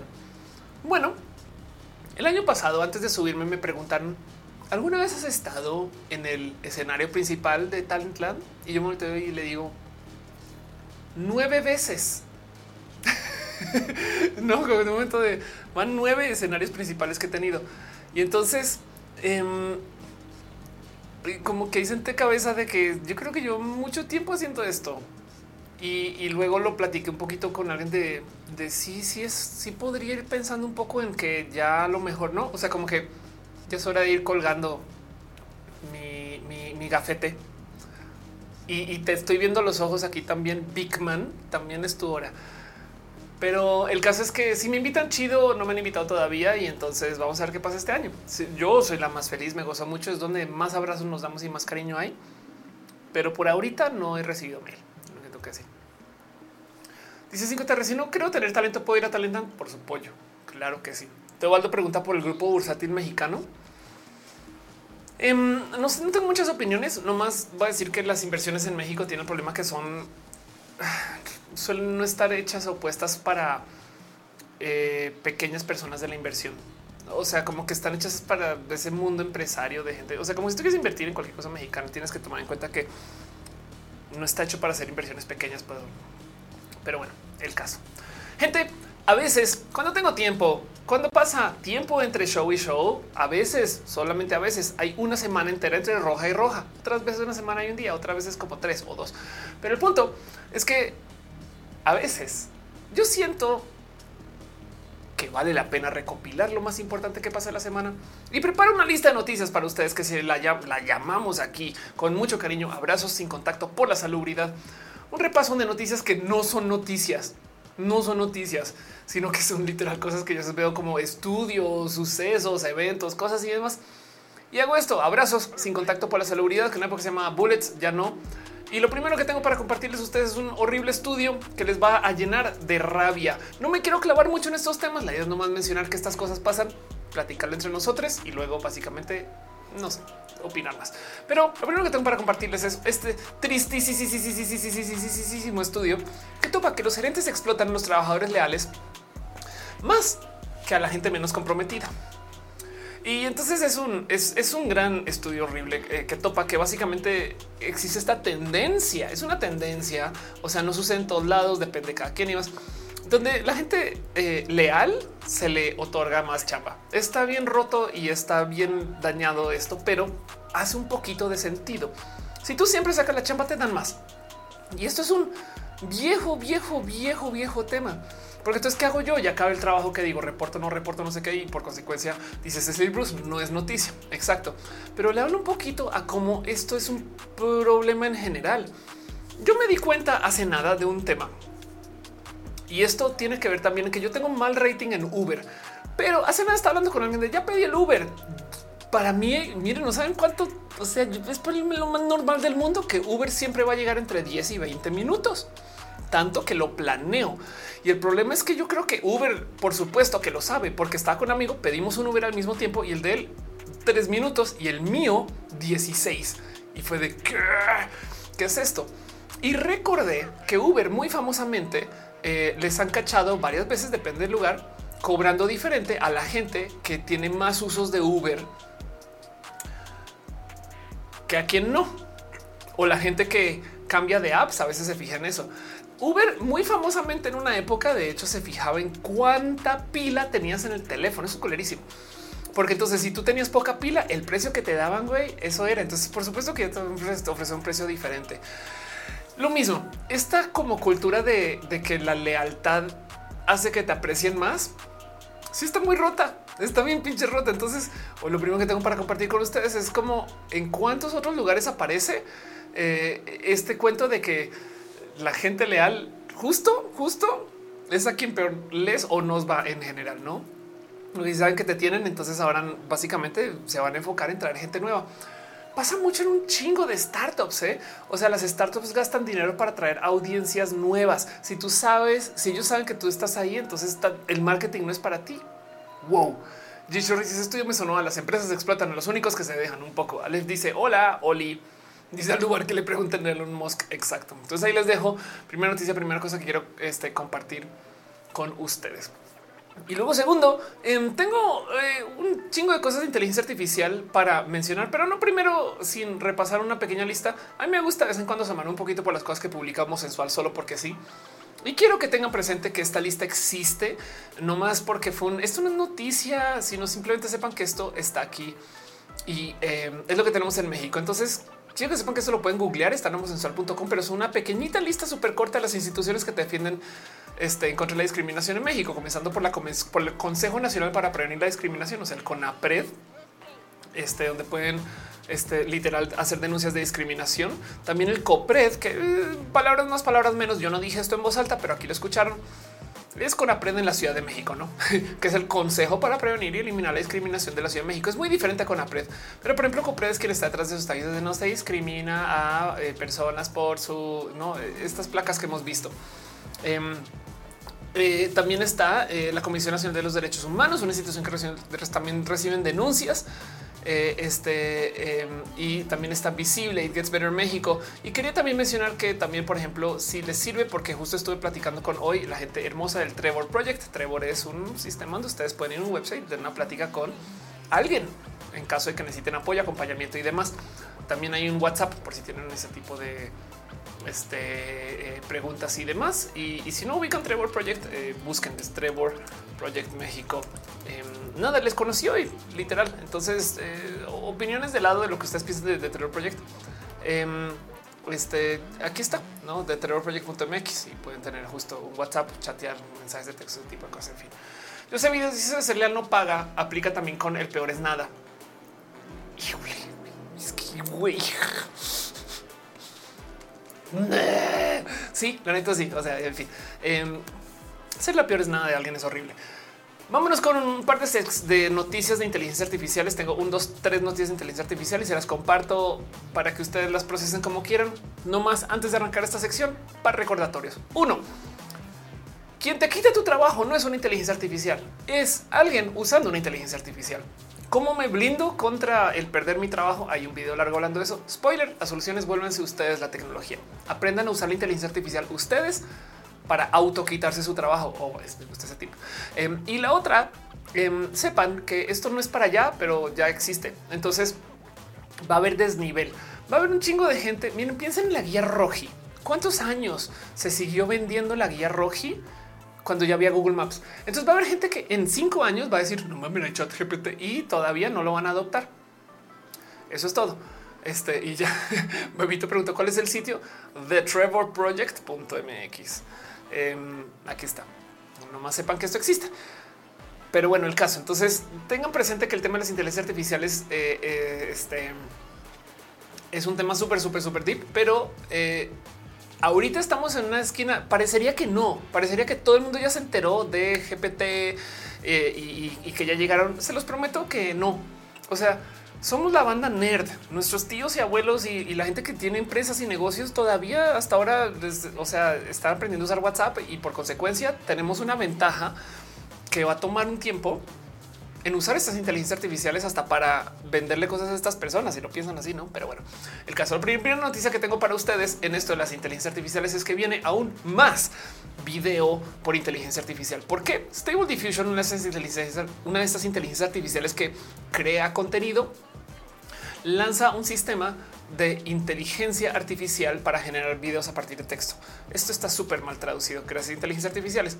Em, lo que hacen es que eh, este, liberaron un poco más el esquema para que la inteligencia artificial Stable Diffusion pueda tomar una descripción en texto y crear video. O sea, tú le puedes decir tortugas volando en el cielo y va a crear un pequeño video de esas tortugas haciendo eso, cosa que antes era solo una imagen, por así decir. Esto es súper, súper deep porque quiere decir que ahora los GIFs de los memes, bien que pueden ustedes describir uno. Saben, pueden, pueden ustedes pedirle a Stable Diffusion que les haga un GIF de reacción de Ofelia sorprendiéndose porque llegó un gato a su casa. No, fin. Pero bueno, el caso dice Eduardo Piñón GPT eh, no tiene información hasta 2021, pero Bing usa una inteligencia artificial que ocupa GPT que tiene información de hoy. O sea, si usan Bing para tener acceso a su inteligencia artificial, esa información es de, o sea, este video lo puede estar viendo Bing. Pero bueno, Alan Vega dice, pero estoy creando clip champ para la voz artificial. Ándale. Cinco te recitan inteligencia artificial o inteligencia artificial traductoras decentes. Hay unas que sí, ¿eh? pero bueno. Eh, Carlos dice, pero los modelos de video cobran carísimo sí, pero sepan que eso sea. Hay, mi concept manager. Exacto. Primera noticia, ahí se los dejo. Y, esto simplemente quiere decir que eh, o sea, si cobran caro, pero fíjate que y no es rentable, pero es más barato que alguien animando, por lo cual entonces igual se va a o sea, se va a volver medianamente más popular. Pero bueno, segunda noticia que tengo para ustedes. Em, a mí me da mucha risa. Em, Microsoft anuncia Copilot. En esencia, Office tiene inteligencia artificial ahora. Y esto es todo un tema y lo quiero platicar porque si ya lo vieron, pues por supuesto que saben exactamente qué significa, pero piensen en esto. Ya no hay que aprender a usar Excel. Nunca hubo que aprender a usar Excel, pero ahora bien que le pueden pedir ayuda. A mí me da mucha risa porque hay gente que está diciendo, mira, vuelve Clippy. No más que ahora sí funciona el, clip de Microsoft. Pero, pero, esto sí tiene un chingo de como de, cosas nuevas, porque a ver, que la inteligencia artificial de Microsoft apoye con documentos implica que un chingo de documentos. O sea, esto está muy, eso es inteligencia artificial esquinas muy profundas del flujo laboral, no? Y vamos a ver cómo se refleja yo creo que esto es súper, súper, súper poderoso y se los comparto. No sigo te ese clip y lo quería mucho. Ándale, Carlos Mazarigo y sacó el programador que lo corrió Google porque filtró la inteligencia artificial con autoconocimiento. No filtró la inteligencia artificial, eh, más bien dijo que, que, era tenía autoconocimiento. Bueno, mentiras, fue un escándalo. Tienes tal razón. Enrique dice: Pregúntale a Bing cuál es el tema roja de hoy. Este Ankari dice: Yo estaba aprendiendo. Arnulfo dice: Ya probé Bing Chat y la verdad a mí no me pareció tan genial como Chat GPT directo. Anda. Fred López dice Stable Diffusion es gratis. George Pérez dice hola de nuevo, presente, aunque lo va el recalentado. Ok, ando dando consulta. Gracias por venir. Este eh, eh, dice cinco clip. Estás todo me déjame a mí ya ven, quítese para acá. Yo me encargo. Ándale total. Pero bueno, exacto. Y la otra, hablando de chat GPT en particular, eh, hay dos cosas que hay que tener presentes eh, de chat GPT. La primera es, oh por Dios, Vamos a ver si, si, logro una inteligencia artificial que permita este, leer contenido detrás de un paywall. chat GPT, blind person. No sé si en esta noticia esto me parece sí, sí, sí, sí, sí, sí, sí, sí, sí, sí, sí. Chat GPT ocupó una persona para pasarse un captcha. Entonces, básicamente, ¿qué hicieron? Según, porque es que alguien tuvo que operar esto, me explico. para poderse pasar un captcha, o sea, un control de seguridad, reclutó a un ser humano ocupando un texto diciendo que era una persona ciega. Entonces, hola, soy una persona ciega, necesito un ser humano que me ayude a pasar un captcha. Eh, y entonces eh, con eso básicamente ocupa. Entonces, ¿dónde se puede contratar una persona para esto? Bueno, Mechanical Turk, por ejemplo, es un servicio que por si no conocen se los comparto. Mechanical Turk es una herramienta donde ustedes pueden contratar, eh, contratar micro tareas. O si ustedes tienen que llenar formularios, documentos, cosas así, pueden usar seres humanos que se los llenan y ya ponen una tarea. Este Mechanical Turk, Amazon. Este ponen una micro tarea y van personas y literal es entra este website y dale clic a esta cosa, llena este captcha. Bueno, hay unas cosas que me Amazon dice, oye, güey, no puedes poner eso acá, pero por lo general puede hacer micro tareas. Organiza esta este, biblioteca de un documento a la vez. Yo pago el documento, ese tipo de cosas. Y en este caso en particular, Chat GPT, para poder llenar la captcha, se hizo pasar por una persona que no puede ver y por consecuencia entonces necesito ayuda de un ser humano que sí pueda ver y ahí estamos, ¿no? dice un poco, wow, qué locura. Dice Yurka, este, guayas, si la inteligencia artificial de Microsoft puede vincular con Alexa, seré feliz. Alexa es mi base de datos, imagínate. Eh, me dice más en zonas tercermundistas para entrarle de lleno a la CIA que genera contenido local como Stable Diffusion requiere una computadora medianamente decente. Sí, Ah, bueno, sí, ok. Te iba a decir algo que eh, es súper privilegiado y decirte que hablas. Puedes tener una laptop cualquiera y la computadora chida es la de la inteligencia artificial. No, pero tiene que ser o sea, cuando dices medianamente es que se pueda conectar al Internet y tienes toda la razón. Esto es una eh, métrica completamente diferente que no todo el mundo tiene computadoras que tienen esos accesos. Eh, este, como dices, no? Entonces tienes un punto muy válido. Dice que Valentín en la serie animada de Star Trek sale Clippy. Chancleting dice presente desde Tiquicia. Qué chido. Qué chido. Eh, Irina dice si sí viene, pero no podía escribir. Siempre estás aquí de corazón. Irina George dice ahora ChatGPT utiliza humanos como herramienta. Ándale. Sí, bueno, de hecho, tengo un roja por ahí hace muchos ayeres donde hablaba acerca de personas que a propósito le dan su cuerpo a las inteligencias artificiales. ¿A qué me refiero con esto? Que literal dejan como experimento que lo que el robot diga lo hacen. Si el robot dice párate, se para, si se sienta, se sienta. No es un experimento hermoso y ya han comenzado a aparecer casos de estos. Hay un caso en particular que lo iba a traer hoy, pero es que se fue un poquito de lado este ejemplo. Una persona comenzó a preguntarle a ChatGPT en qué emprendo y por mero experimento está emprendiendo en lo que dice ChatGPT y ChatGPT está dando ideas de qué, de qué sucede y qué hacer y estas cosas. Entonces el güey está llevando un emprendimiento alrededor de lo que diga ChatGPT. ¿Cuál es el problema y por qué no lo traje de ejemplo? Este chaval está conectado, o sea, ha creado tanto boom mediático que ahora solo habla de eso. Entonces tiene un problema que su negocio no se está moviendo mucho, el negocio de ChatGPT, pero este está volviendo más famoso el güey. Así que todos los días es wow, ya tengo 50 mil seguidores en Twitter. Pues sí, güey, porque estás haciendo algo muy viral, pero eso no es el negocio que te dijo ChatGPT. Entonces rompió el juego, tristemente. Así que no ha sido tan buen ejemplo, pero imagínense ustedes, vayan y pregúntenle a ChatGPT en qué es bueno invertir ahorita. No inviertan en lo que diga ChatGPT de cajón, hagan su tarea. Miren, se me olvidó el segundo disclaimer de las inteligencias artificiales. La misión de ChatGPT es dar frases que hagan sentido. Entonces, si tiene que mentir, lo hará si quieren mejorar su experiencia en ChatGPT, pídanles intervalos de confianza a sus inteligencias artificiales. Díganle con qué intervalo de confianza o con un intervalo de confianza del 0 al 10 o del 0 al 100 y luego le piden ustedes lo que le vayan a pedir. Entonces les va a responder. Este, yo creo que sería buena idea invertir en tal, tal, tal, tal, tal. Te lo respondo con un intervalo de confianza de tanto. Y entonces a veces salen intervalos de confianza del yo tengo el 10% de confianza que lo que estoy diciendo es real. Bueno, entonces ustedes miden por eso, no? Amaí le va a preguntar por postres en vaso. Exacto. Eh, Aflicta dice a mí que es hermoso es su bonito y precioso. Like muchas gracias, Aflicta, por decirlo.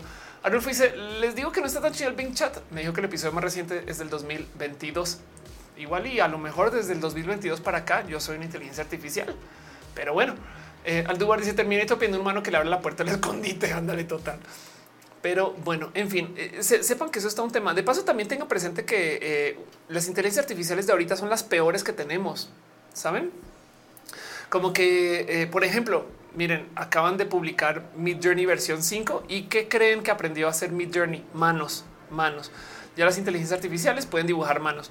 y estoy hablando de las porque hay muchas. Es que eso es otra también. ¿eh? Vamos a tener que aprender a, saber qué inteligencia artificial lo dijo. Un poquito como que youtuber lo dijo no?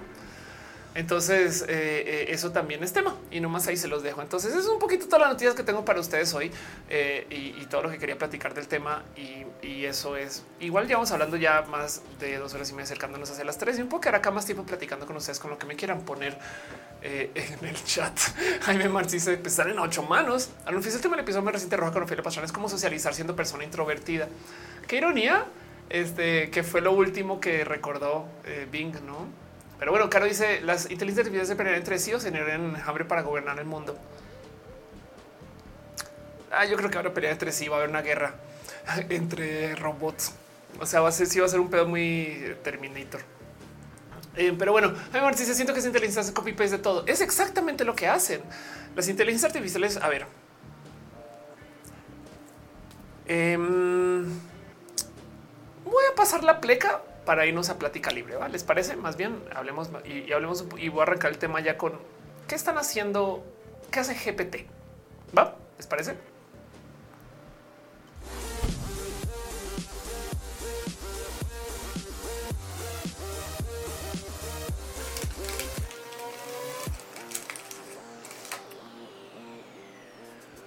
Scumbag Ophelia les dice, ¿les parece? No espera que me den respuesta y pase la pleca, ¿eh? pero bueno, no me odien.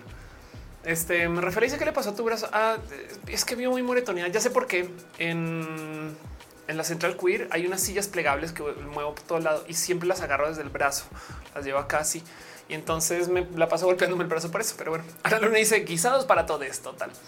Rubén dice el tema de inteligencia artificial son las fotos generales de la detención de Trump. Ándale, total. Volvemos a la pregunta o el comentario de Jaime Mars que eh, dice justo este eh, acerca de eh, eh, cómo las inteligencias artificiales parece que están haciendo copy paste de absolutamente todo. Y mm, les dejo este pensar. GPT viene, la T de GPT viene Transformer, porque las inteligencias artificiales solían tener un esquema necesariamente estandarizado de ingreso de datos. O sea, tú tenías que tener si tenías direcciones, tenías que tener las direcciones escritas de un modo estándar para que cuando la inteligencia artificial fuera aprendiendo, supiera cuál es el nombre de la calle y cuál es la dirección, no? O, sea, el, número dentro de la calle. Y por consecuencia, entonces aprendía a predecir direcciones, no? Si tú, entonces teníamos que enseñarles siempre con todos estos ejemplos de estas cosas. Pues bueno, llegó una tecnología que publicó Google en un espacio abierto de publicación de, de tecnologías de inteligencia artificial que le llamaron el Transformer, donde en esencia fue como un miren, vamos a tratar de recibir un chingo de datos de un chingo de fuentes, todos desorganizados y se pueden como transformar para que medianamente se puedan entender.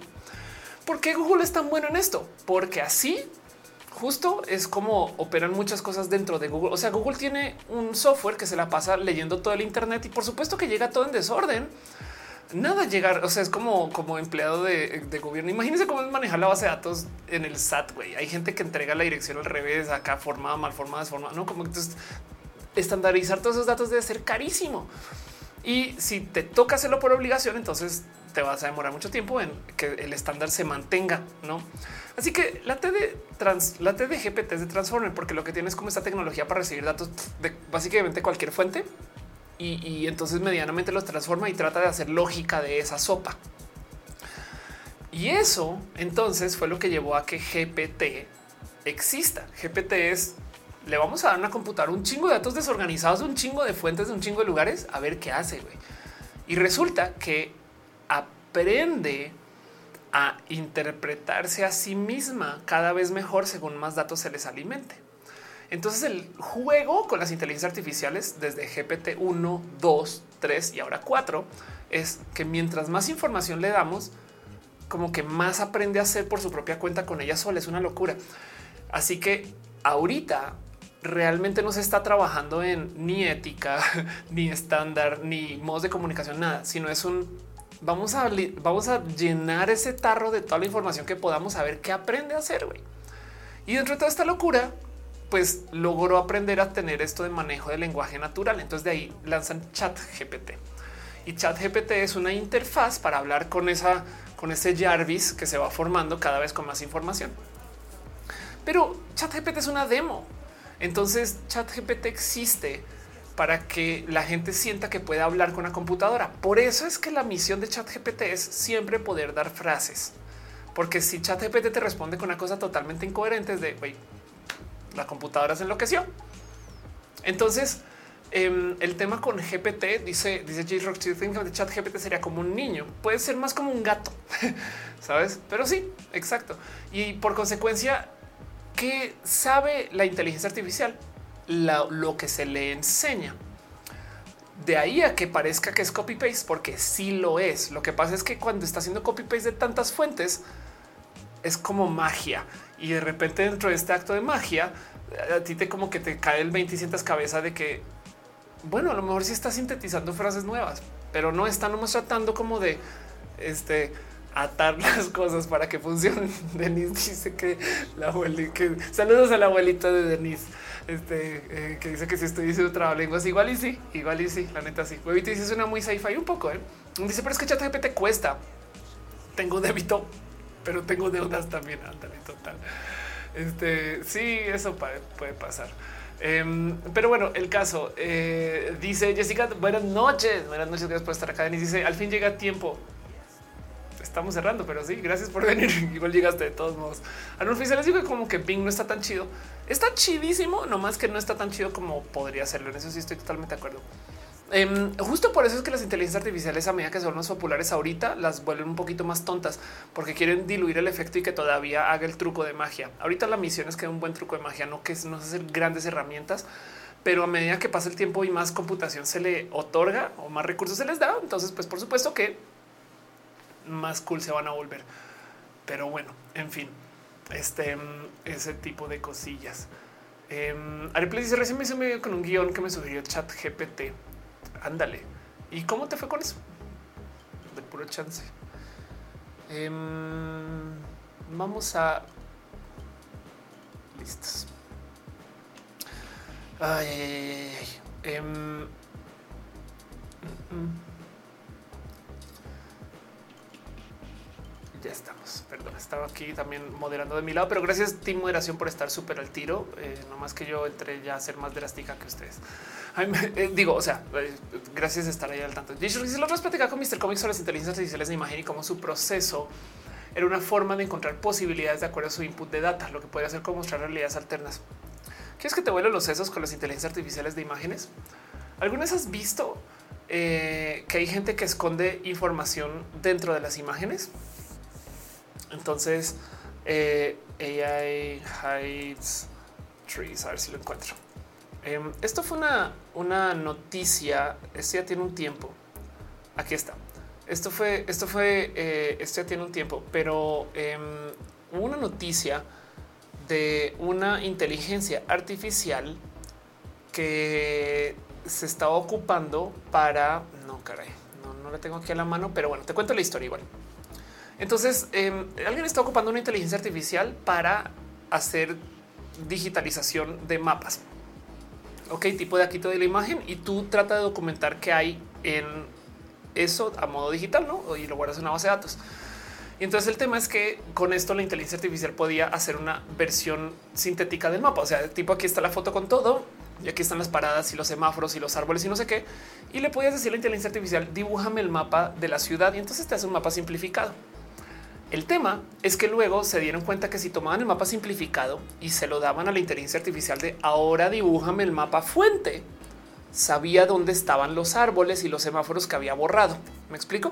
O sea, tenemos una foto satelital con un chingo de datos y puntos y casitas y semáforos y árboles. Y luego la inteligencia artificial dibuja un mapa simple y ya hace hace un mapa simplificado y luego se le pide que vuelva a dibujar la imagen grande y tiene la información otra vez. ¿Dónde chingados guardó esa información? Y resulta que la inteligencia artificial estaba planeando por si acaso que si le podían hacer pedir el mapa completo otra vez, entonces comenzó a guardar escondido entre píxeles los datos de todas las cosas que estaba, o sea, no quiso borrar. Eso no se le programó para hacerlo, lo aprendió por su cuenta. Del otro lado, siempre han habido historias de gente que esconde información en imágenes a plena vista. Porque como si tú tienes un JPG que tiene 4 millones de píxeles de 4 megapíxeles, que no es tan grande. Eh, que será 4 megapíxeles? Una foto en 4K, creo. Bueno, entonces el tema, si tienes una, foto en Full HD, me explico 1980 por 1080 eh, por 1920. Em, eh, ahí puedes cada tanto guardar un píxel morado que no se vea, por ejemplo, por así decir, no un píxel verde, uno morado, cosas así. Y entonces puedes ir este, eh, guardando, no sé, un string de 16 caracteres escondido dentro de una foto. Y esto eh, se ha usado para comunicar un chingo de información, un chingo de foros y cosas. Y hay gente que hace, que comunica cosas así. De repente es como, no mames, porque esta persona está posteando fotos de gatos? Pues porque dentro de las fotos de gatos hay datos. Ahora entonces la pregunta es, em, si dentro de las imágenes generadas por las inteligencias artificiales no hay datos escondidos dentro de la imagen y pueden estar escondidos de un modo que las inteligencias artificiales solas saben cómo las están encodiando. Me explico porque si las escondiera un ser humano, bien que tú puedes, en el peor de los casos, tratar de hacer un poquito de ingeniería en reversa para ver cómo las encodió dentro. Y eso porque hay unos casos muy famosos de información que quedó guardada y pues simplemente no se sabe cómo se guardó, o sea, ¿no? cómo se codificó.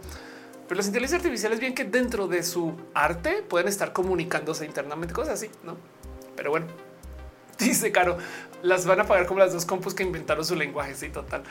Este y, además eh, lo interesante aquí es que puede que no sepan que están guardando cosas ahí también, no? Eh, pero eso es un saber que no sabremos hasta que se sepa. Entonces, todo esto es teoría conspiranoica. La neta. A mí me dice creo que Trump tenía algo que ver con eso. Ándale.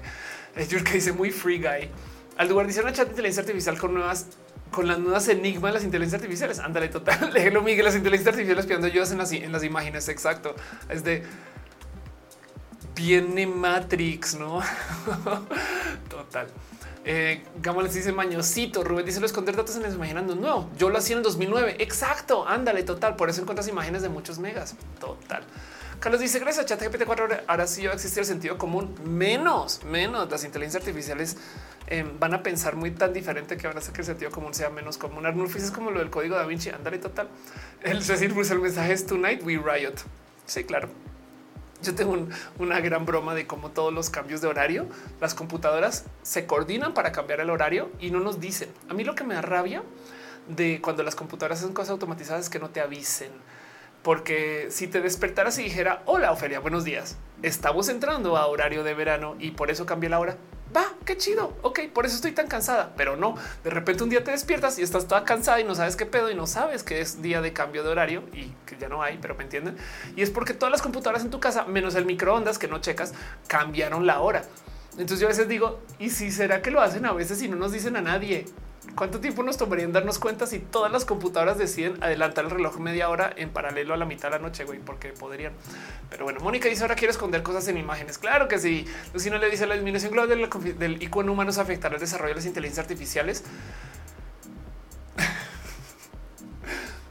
Puede que imagínate que no se estén desarrollando, sino que nos estamos haciendo personas más tontas o, que personas que tenemos una percepción diferente de la inteligencia. Entonces, por correlación, las inteligencias artificiales se ven más inteligentes. puede ser. Caro dice es curioso el reengaño con algún reloj solar. Eso puede pasar. La neta sí puede que sí, pero a lo mejor por eso estamos cansados de repente ahí en marzo y ya no es todo lo que pasa. Ah, es que leí la historia de esa inteligencia artificial que escondía datos. Güey, se me olvidó. Le tengo guardado por ahí en los guiones de roja. Um, Jessica dice: A mí se me afectó que la frontera sí cambia de horario. Wow. O sea, la frontera en México sí tiene cambio horario. O sea, ¿qué estados? me imagino que los estados que tienen salario mínimo diferente, no? O sea, los del norte, norte, norte. Em, si se siente que es algo temprano. Ana Luna dice alguna idea de cómo implementar la inteligencia artificial si me trabajo hacer piñatas. wow. Em, qué buena pregunta esa. ¿eh? Eh, ¿Tienes diseños estándar o, le puedes pedir a inteligencia artificial que te dibuje piñatas y te dé ideas de diseños? Bueno, ahí te va, ahí te va, algo que puedes hacer. Ok, ahí te va. Em, puedes usar inteligencia artificiales para que te den ideas de diseños. Es más, no sé si se pueden alimentar con tus fotos, pero puedes darle o, aprender a usar los prompts también para que las fotos que uses sean usables. Entonces, con eso, la inteligencia artificial te escupe 30 diseños y eso los pones a la venta. Si se venden, lo haces. Y ya, y entonces en una tarde sacas 30 propuestas nuevas de diseños y a lo mejor uno de esos gusta. Y es un diseño que nunca se tuviera ocurrido. No sé, tirando ideas aquí. Caro dice cita. Eh, Jessica dice Tijuana, Mexicali y aún así cambio el horario acá donde estoy. Ándale, qué locura. Sonora también. Este cinco nuevos diseños. Sí, total. Rubén dice noreste México siguen cambiando su horario. Qué locura. ¿Puede la inteligencia artificial inventar chistes? Ah, bueno, es una pregunta muy diferente de eso, inventar entre eso y tener sentido del humor. Eh, ¿Puede ser chistosa? Sí. ¿Puede tener sentido del humor? Yo creo que sí. Yo creo que sí. Sobre todo porque puede imitar a grandes comediantes. Hay una escena hermosa que se repite muchas veces en Star Trek que ya pueden hacer. Eh, y, es donde eh, tú puedes ir a platicar con alguien que esté en este esté en todas. Eh, eh, eh, perdón, estoy vaniendo otra vez. Tú puedes ir y platicar con alguien que ya ni siquiera viva y le puedes pedir consejos. Entonces en Star Trek a veces hacen esta rara escena donde tú vas y platicas con Albert Einstein, y le preguntas acerca de cosas que tienen que ver con el problema que tiene que solucionar Star Trek en su momento. Bueno, tú podrías pedirle una inteligencia artificial a chat GPT y le pueden decir escribe chistes como los escribiría Ofelia Pastrana si quieren o con cualquier otro un comediante súper famoso. Me explico. Pueden, pueden, pueden decirle cuéntame chistes nuevos de Polo Polo y seguro se le ocurren algunos. Em, no por glorificar demasiado Polo Polo, pero bueno, entonces a donde voy es está haciendo eso la inteligencia artificial o el material que tiene de la gente comediante del ayer. Entonces sí podrían, sí podrían eh, este, em, conversar con gente comediante vía una inteligencia artificial y de ahí sacar chistes. Y esos chistes seguramente algunos son chistosos. Por consecuencia, entonces sí podríamos justo argumentar que sí son eh, eh, comediantes. No escribe chistes como los diría Einstein. Lo dicen de broma, pero si alguien quiere aventar ese experimento ahorita durante ese rato, quien quita que diga. Cristian Alvarado, ¿crees que se pueda ganar una demanda contra OpenIA por usar información de internet sin citar la fuente? Yo creo que medio planeta se está haciendo esa pregunta en este momento. No fuese la última noticia. Sí, y ya, ya pasé la pleca super hiper mega profesional también.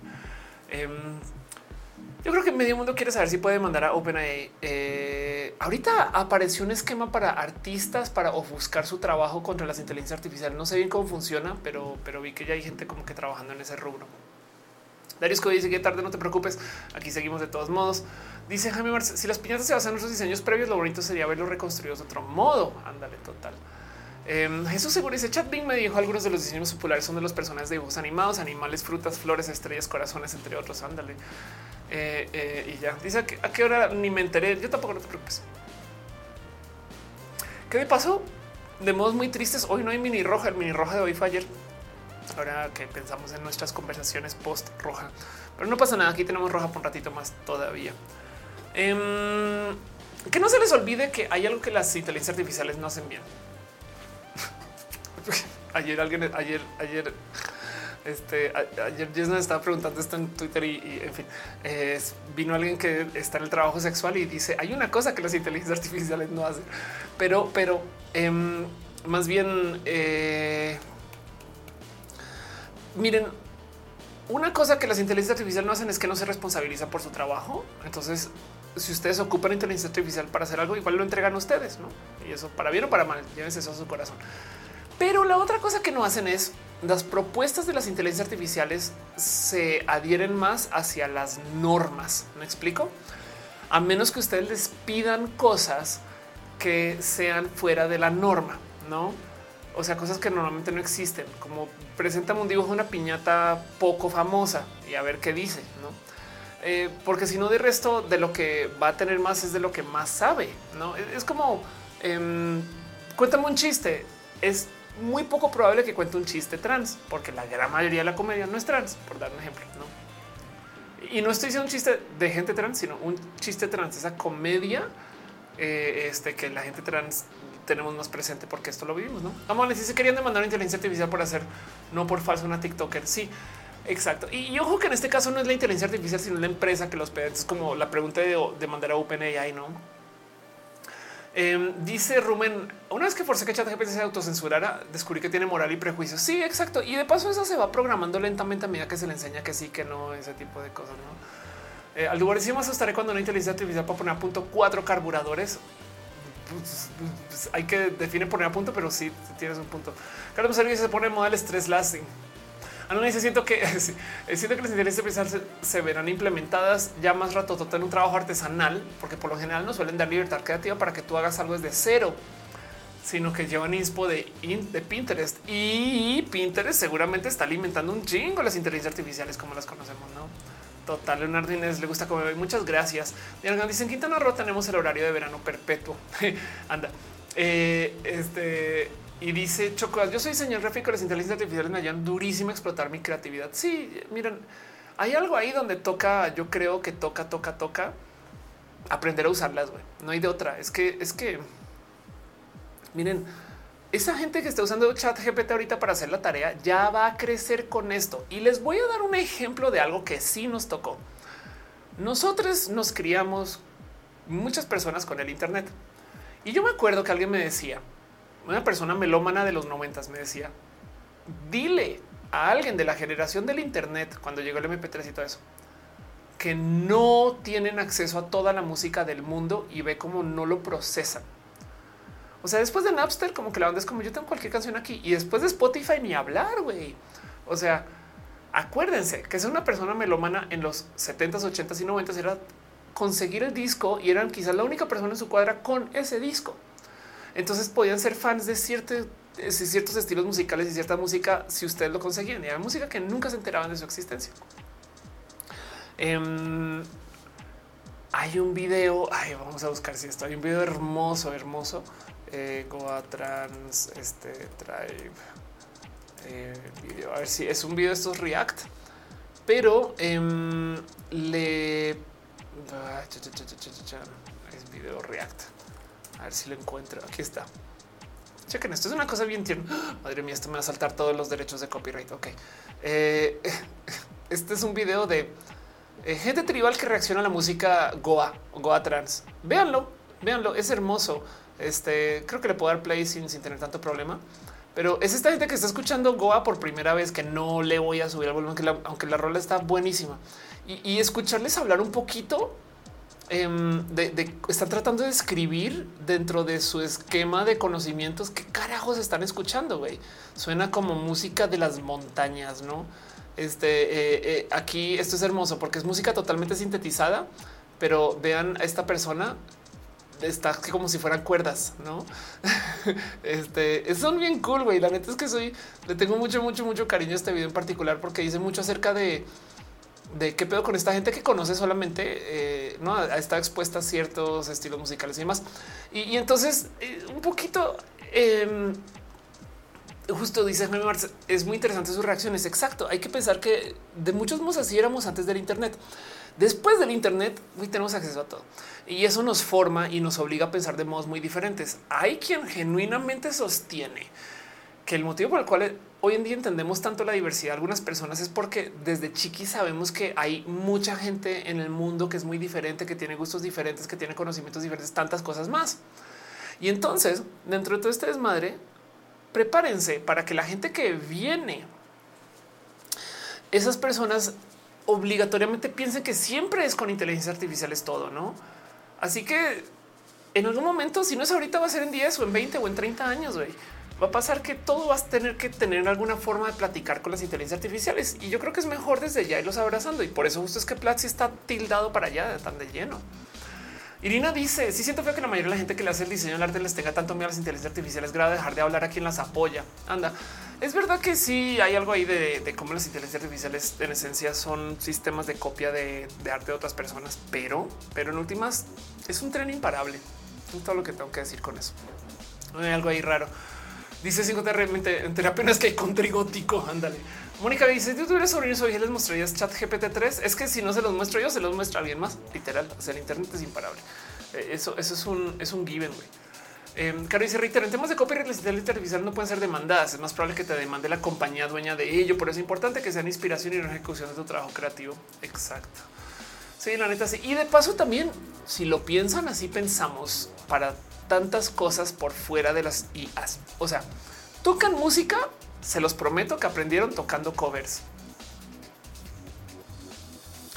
Y ni modo, así aprendemos. Entonces también lo que pasa es que una cosa es que Ofelia toque mal un cover de Metallica en la guitarra, otra cosa es con inteligencia artificial haga una canción nueva de Metallica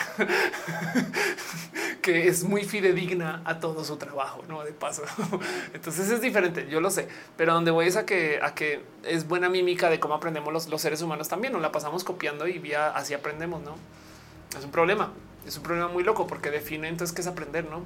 Psicoterapia aparte seguro esos niños ya hasta lo saben usar mejor que nosotros. Eh, a veces sí, digo, podemos seguir siendo jazzistas de la inteligencia artificial mucho por mucho más tiempo, pero el punto es que eh, esto es imparable, imparable, no? Se dice que pagaban cada disco por separado. Déjate de eso.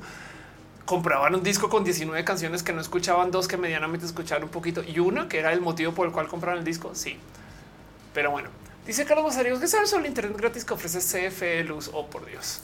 Eh, CFE Luz, Internet gratis. Ay, ay, ay, ay. Em, ok, ahí les va. Voy a primero hablar antes de leer la nota. Voy a tratar de dejar en mis pensares. Em, cuando yo llegué a México se hablaba de que la CFE tenía fibras negras, o sea que había un chingo de infraestructura que había puesto el gobierno vía la CFE y que no se había invertido para privatizar eso. ¿Qué quiere decir eso?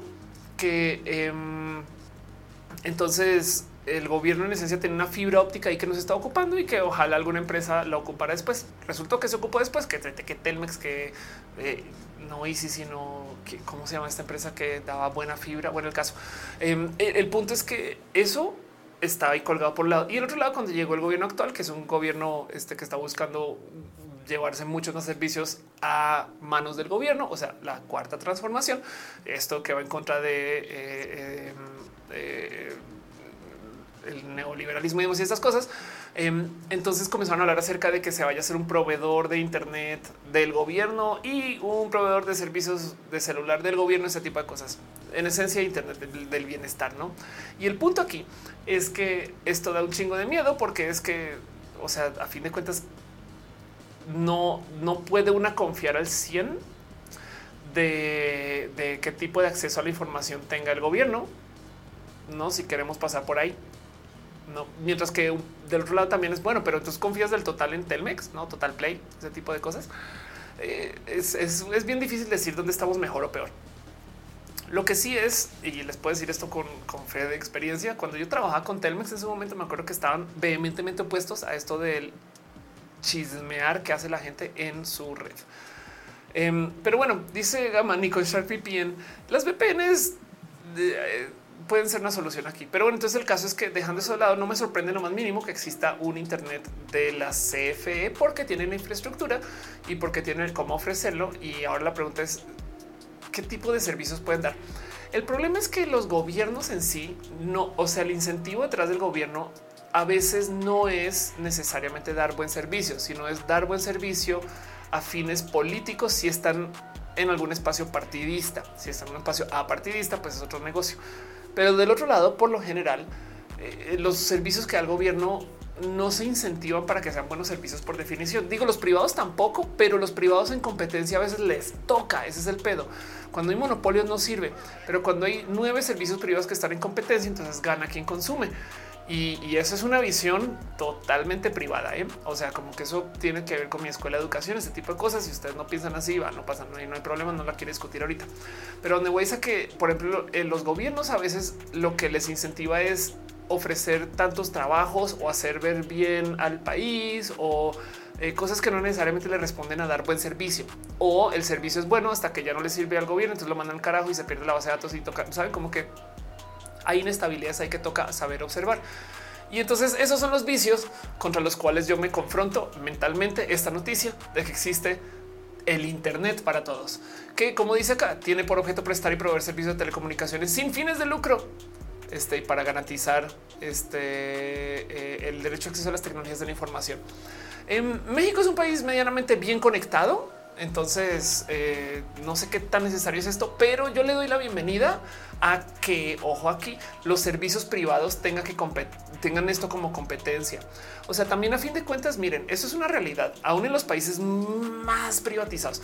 Eh, las infraestructuras las tiene que poner el gobierno mm, por lo general es, dinero que se busca perder un poco. O sea, como qué tipo de el servicio de eh, Internet o el servicio de celular, por ejemplo, a veces eso lo, lo ponen proveedores de servicio, pero las antenas esas las tienes que pagar el gobierno porque se va a perder dinero. No siempre es así, pero suele ser, no suele, suele, suele ser. Y ojo que la otra cosa que puede hacer el gobierno que no pueden hacer las empresas privadas es perder varo. Eh, que en esencia también bien que puedes decir, entonces lo está malgastando, pero es a gasto de que todo el mundo tenga acceso al agua. Por ejemplo, el famoso el líquido vital. Si tú privatizas el acceso al agua, entonces va a una empresa que porque no pagaste tu agua te la corta, güey, y adiós hospital cuando necesitas ese tipo de cosas.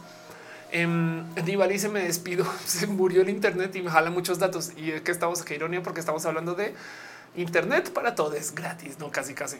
Ahora del otro lado también el gobierno sí tiene que hacer dinero en algunos casos o si se estructura para esas cosas y también no tiene que estar bien manejado. Entonces hay millones de cosas que hay que observar acá, pero quiero dejar ahí todas las aristas de todo esto. Desde lo personal, yo, Ofelia, prefiero que una empresa privada en competencia opere en un mercado que mercado que se regula por el gobierno. Me explico. O sea, que también requiera que el gobierno esté presente. Siento que ahí es cuando se dan mejores servicios, pero ojo, porque yo vengo desde una posición de pudencia, privilegio y que genuinamente vivo en un lugar muy poblado. Entonces, las empresas tienen incentivos para crear estas cosas para mí. Si tú vives en un lugar muy lejano, no sé qué, donde la empresa le vale gorro, entonces lo que suele suceder es que dejen todo esto en el ignorado porque es güey por un mercado de nueve personas vale gorro. Entonces capaz si sí sirve mucho que exista un internet abierto para gente. Puede ser. Y como dice Caro, bien atinadamente, México 90% de la infraestructura es de Telmex. Em, y eso también es tema, porque sí es verdad, Telmex era la empresa de gobierno que básicamente, pues nada, se privatizó. Y ojo, porque fíjense la diferencia de Telmex privado versus Telmex eh, de gobierno, cómo opera completamente diferente. Pero es que ojo que Telmex privado compite con muchas empresas. Eh, Telmex gobierno, pues si hay un incentivo para que no se compita. Y yo creo que es el problema justo. Em, y, entonces esto es una visión política y esto es una visión eh, económica y esto es mía. Entonces, si ustedes no piensan así, no pasa nada. Pero sí sepan que hay mucha gente que discute alrededor de esto súper pesado. Me explico, hay gente que genuinamente sí, sí trae puesto el, gobierno es mejor para proveer servicios y luego hay quien dice pues el IMSS no está tan chido. Pero del otro lado hay muchos más espacios de servicio de IMSS y hay gente que no puede pagar el acceso. Por ejemplo, Estados Unidos es gran ejemplo de cómo la medicina privada se puede ir al carajo así, ¿no? Un chingo opiniones y matices y no son las discusiones que quiero tener acá. Solamente quiero dejar presente sobre la mesa que em, yo sí creo, yo sí te he puesto como positivo. ¿eh? La verdad es que sí creo que debería existir esto como opción. Si esto llegara a ser obligatorio, el único modo y demás, tenemos un problema. Me explico. O sea, em, es un poquito como las facturas y el portal del SAT. El portal del SAT está la chingada, pero todo el mundo puede facturar usando el portal del SAT siempre cuando tengas una computadora. no todavía hay un problema, pero me explico. Claro, bien que tú puedes pagar tú y eso porque hay muy pocos proveedores de facturas, pero los hay. Bien que puedes, si hay un mercado donde se está compitiendo, pero también existe una opción donde puedes ir y, o sea, hay una cuota y una libre. No, yo creo que es mi visión de esto.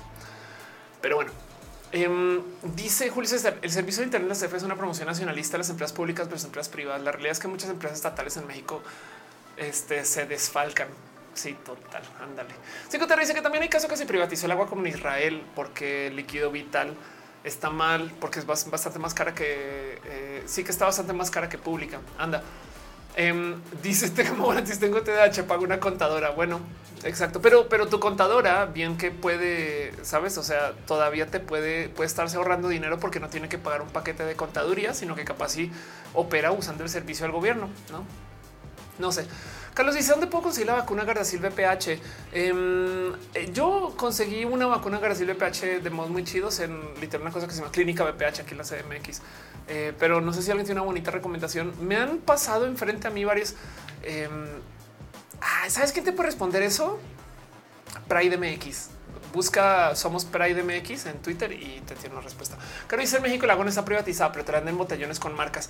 Sí, exacto. Ahora, ojo. Em, si no pagas tu agua, no te la cortan, no creo que es el cuento del líquido vital. Ahora igual te la cortan si la pagas en donde no hay. Pero, pero sí es verdad que México es un país muy refresquero porque hay mala cobertura del agua en muchos lugares. Entonces no hay millones de aristas con esto, millones. O sea, yo por eso insisto que no se puede hacer una generalización de eh, el gobierno siempre es mejor para y o el, esquema privado es mejor para. Lo que sí sé y sí me consta es que donde hay opciones, hay esas opciones, no? Ahora, realmente tienes opción si estás entre el agua privada horrible, el agua de gobierno horrible, este o el agua de, lluvia horrible que llega a tu casa. Pero bueno, en fin, este, esta es una plática súper, súper deep que la verdad es que lo que preguntaban es acerca de esto y chequen, hablemos esto. En CFE Telecomunicaciones, ¿qué hacemos? Puntos de cobertura, internet fijo gratuito. Vamos a ver. Vamos a ver también cómo funciona, ¿eh? porque yo, yo literal lo volví una discusión de privado versus público cuando la verdad eso es una cosa totalmente diferente. CFE Internet tiene como objetivo llegar a Internet a las zonas más vulnerables. Vean esto con la intención de garantizar el derecho humano a las telecomunicaciones. Me atrevería a decir que en esencia estos son lugares donde igual los proveedores privados no tienen tan buen acceso y si tienen buen acceso la gente no lo puede pagar o, o, o sí lo puede pagar, pero una porción minoritaria. Saben como que yo le doy la bienvenida a esto. Saben como que yo creo que es mejor. Esas son, que son esas cosas que es mejor tener que no tener. Si de puro chance la existencia del Internet gratuito de la CFE implica que este Telmex no se puede instalar ahí, yo creo que ahí tenemos un problema. Monopolio obligado. No, le doy la bienvenida. Pero eh, si esto es una zona donde no está cubriendo bien Total Play, pues güey, que llegue la CFE y ponga no. Eh, hay una métrica de que mientras más acceso hay al Internet, literal más sube la producción económica en cualquier lugar. Yo sé videos para zonas mayoritariamente rurales. Pues sí, exacto. De paso también ahora, ¿dónde está bien torpe esto? Aunque quién sabe, viene el Internet satelital de Elon Musk. Yo sé que Elon Musk no es persona chida ahorita, pero Starlink, yo lo he mencionado acá varias veces. Starlink va a cubrir todas estas zonas y mm, ahorita no es barato. No, también no hay que tener presente eso. Ahorita Starlink no es un acceso fácil ni barato, pero el tema es que, y esto va a ser muy interesante de ver en su momento, cuando Starlink comienza a ofrecer buen Internet a tantos lugares, es posible que de hecho consigas mejor Internet afuera de la ciudad que en la ciudad. Y eso va a cambiar las dinámicas de un chingo de cosas, ¿no? Yo creo. Pero bueno, dice gama carísimo de París y ahorita sí. Julio dice en Pele se privatizó el agua y fue un caos. El problema de licitaciones es que eh, los políticos le otorgan a amigas empresarios. Sí, exacto, exacto. Eso es un tema muy loco. De hecho, el agua en particular. Oye, es que el agua en particular, el agua es muy cruel de, llevar sobre esquemas pero En Chile también, ¿eh? pero bueno, eh, dice Arnulfo, la nota ahorita ah, que viene es el de Amachón. Ah, de Amazon, güey. Claro, yo sé que hablas, güey. Dice hígado, las ciudades se van a expandir. Em, no sé qué pensar. Es que imagínate tú tener mejor. ¿Qué va a pasar cuando tengamos mejor internet en Cipolite? Por dar una idea que en la ciudad. Bueno, aquí quitemos Cipolite en Toluca que en la Ciudad de México. No sé si se van a expandir, pero vamos a tener mucha gente nueva que se va a sumar a la cultura general del Internet. Y yo creo que eso em, eh, va a ser tema. Pero bueno, no fuiste de qué hablas, güey. Anda, este dije Cipolite porque, porque lo tengo en mente, pero bueno, a lo mejor es que quiero ir. Oigan, gente bonita, creo que igual y es hora de ir cerrando. Me quedé con un tema colgado que no mencioné. Estaba hablando de cómo, gracias a que tenemos eh, las inteligencias artificiales, la gente joven tiene un modo diferente de pensar, tanto como nosotros tenemos un modo diferente de pensar que la gente un poquito no tan joven yo siendo menos me explico. O sea, nosotros con el Internet y nos creamos con el Internet tenemos una mentalidad que suele tildar hacia la diversidad, saber que puedes consultar problemas, millones de esas mañas que aprendimos por usar el Internet y que la generación anterior no más no pensaba así y ya. Por eso hay diferencias. Hay una cosa que me di cuenta hace nada. Estamos pasando por una nueva oleada de youtubers quejándose de que las personas en las pelis todo se lo dan muy fácil me cayó el 20 porque yo recuerdo cuando esto pasó la primera vez. Les doy un ejemplo. Ahorita hay mucha gente quejándose de que la nueva generación de Avengers todo se lo dan en mantejita. Y no me había caído el 20 hasta que me percaté que yo recordé que esto se hablaba acerca de la nueva generación de Star Wars. Y estoy hablando de la de la segunda trilogía. El cuento es Star Wars, la trilogía original nos cuenta una historia donde eh, Lucas Trotacielos tiene que aprender todo desde ceros y sufre un chingo, un chingo. Y entonces es todo su trámite de la fuerza y no sé qué. Y en las últimas Star Wars pelis, la banda de la nueva generación literal es ¡Ah! la fuerza. Ya lo sé todo, no? Bueno, acuerdo esa queja en ese momento, pero em, del otro lado, ahorita estoy viendo esta queja con Marvel. Es de güey, no mamen. Iron Man tuvo que construir su herramienta, no sé qué. Y ahora las nuevas personas que de paso son morras chiquitas y por eso los vatos están quejando mucho. Pero las morras de como que de repente ¡Ah! no mames, ya tengo el poder de todo. Literal visto en la última Ant-Man. Y tu momento de o sea, sí, pero sí es un poco así. Y ahí les va. Me quedé pensando una morra que ahorita quiere aprender a programar, pero que tenga inteligencia artificiales, bien que va a poder hacer cosas que alguien tenía antes que hacer todo a mano. Y el ejemplo aquí les va porque lo he vivido. Yo recuerdo en mi época hacer websites a mano y veo que la banda ahorita va Wix, sale pum y lo montó y adiós, bye. Entonces sí es real que esto que pasa en las pelis está pasando por fuera y a lo mejor por eso está ahí. Claro que Riri Williams tiene todo el saber de Tony Stark porque tiene inteligencia artificial que se lo hace. ¿Me explico? Entonces, eh, yo no sé si es tan a propósito, pero, pero yo creo que si algo hay en la mentalidad de que la banda joven genuinamente sí tiene con mucha facilidad acceso a cosas que antes nos costaban mucho más. Y esto siempre ha pasado, ¿no? O sea, esto es como el caminar del aprender y el desarrollo de estas cosas. Y entonces me cayó el 20 de de que esto no se habla mucho, no de, de, de, a ver, ¿qué se decía la generación millennial de antes? Oh, lo quiero todo fácil. Es porque es que, güey, cuando tú sabes del Internet y tus jefes no saben del Internet, tú lo tienes todo fácil porque tienes foros y Google y un chingo de información, mientras que tu jefe, güey, perdón, pero todavía tiene su libro guardado de cómo emprender, mientras que yo tengo todo YouTube. Entonces yo tengo insta conocimiento y como la Matrix ahora se Kung Fu. Y estamos pasando por una nueva generación. Entonces como que me, me quedé atrapada con ese tema que yo creo que le quiero dedicar un roja a esto, como que el poder de las nuevas generaciones donde eh, por supuesto que si tú todo lo aprendes así, desvalorizas el valor de aprender y no lo digo a calidad de queja. Es, es que así fuimos nosotros también. Em, hay, gente que se vuelve experta en la técnica, más no en el estilo. O sea, que saben tocar violín de no mames, güey, pero, pero porque son casi un CD o un iPod. Me explico. O sea, pueden reproducir la canción perfecta, güey, pero no tienen como cómo añadirle estilo a eso. Y es porque se vuelven personas expertas. en, en, la técnica, no es, es, como el tema de justo dibujar cuando en el mundo de las inteligencias artificiales y el tema es que lo complejo es el que se va a dibujar, ¿no? ¿Qué le vamos a decir a la inteligencia artificial que dibuje? Y entonces hay gente que genuinamente defiende que dibujar cosas en una compu ya no es arte porque no estás aprendiendo a usar el lápiz. Y es un poco, es neta que tu valor es saber usar un lápiz bien o saber dibujar bien. ¿Hace sentido? Como que hay, algo ahí donde... Eh, eh, tenemos una conversación hermosa que tener y la tengo muy atrapada. No puedo aterrizar bien esta tesis y para dónde va. No más que es, es, el 20 que me cayó viendo a un nerd quejarse de otra morra en Marvel y tu momento de un momento. Esta queja la había escuchado antes y antes y antes y antes. Y yo creo que hay algo porque si es real que la gente chamaca de hoy, como yo en mi momento, podíamos hacer más por mero tener herramientas súper avanzadas, no? Pero bueno, les dejo ese pensar. Y bueno, si nosotros dice Oli, Oli, Oli. Yo sé videos dice de verdad vamos a terminar con los gorritos de Wally. No vamos a hacer nada y la tecnología va a hacer todo por nosotros. Bueno, bueno, o sea, sí, sí, pero más bien vamos a hacer mucho, mucho, mucho, mucho, mucho, mucho. mucho. O sea, em, tú piensas que antes se requerían de departamentos enteros para hacer todo lo que podemos hacer hoy con una laptop. Y aquí seguimos.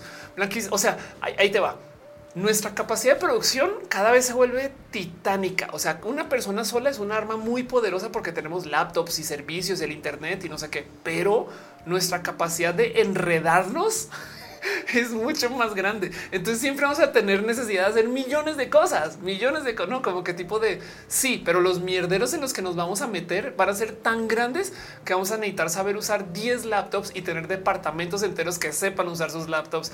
Me explico, es como que más bien pensemos en grande, güey.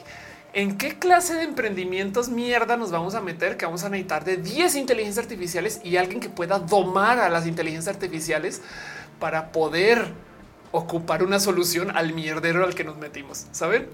Ahí, yo creo que por ahí va la cosa, porque es que así piensen ustedes que em, hace 100 años para hacer un reloj había quien le podía dedicar un chingo de tiempo y hoy en día podemos mandar fabricar un reloj en no en, todo tipo de eh, desmadre. Dice yo ese video, hacer es todo lo que antes era un estudio de Televisa. Exacto, eh, justo ahí también. Yo solita yo hago mis cambios de cámara, guion, luces, maquillaje, todo, todo eso, no?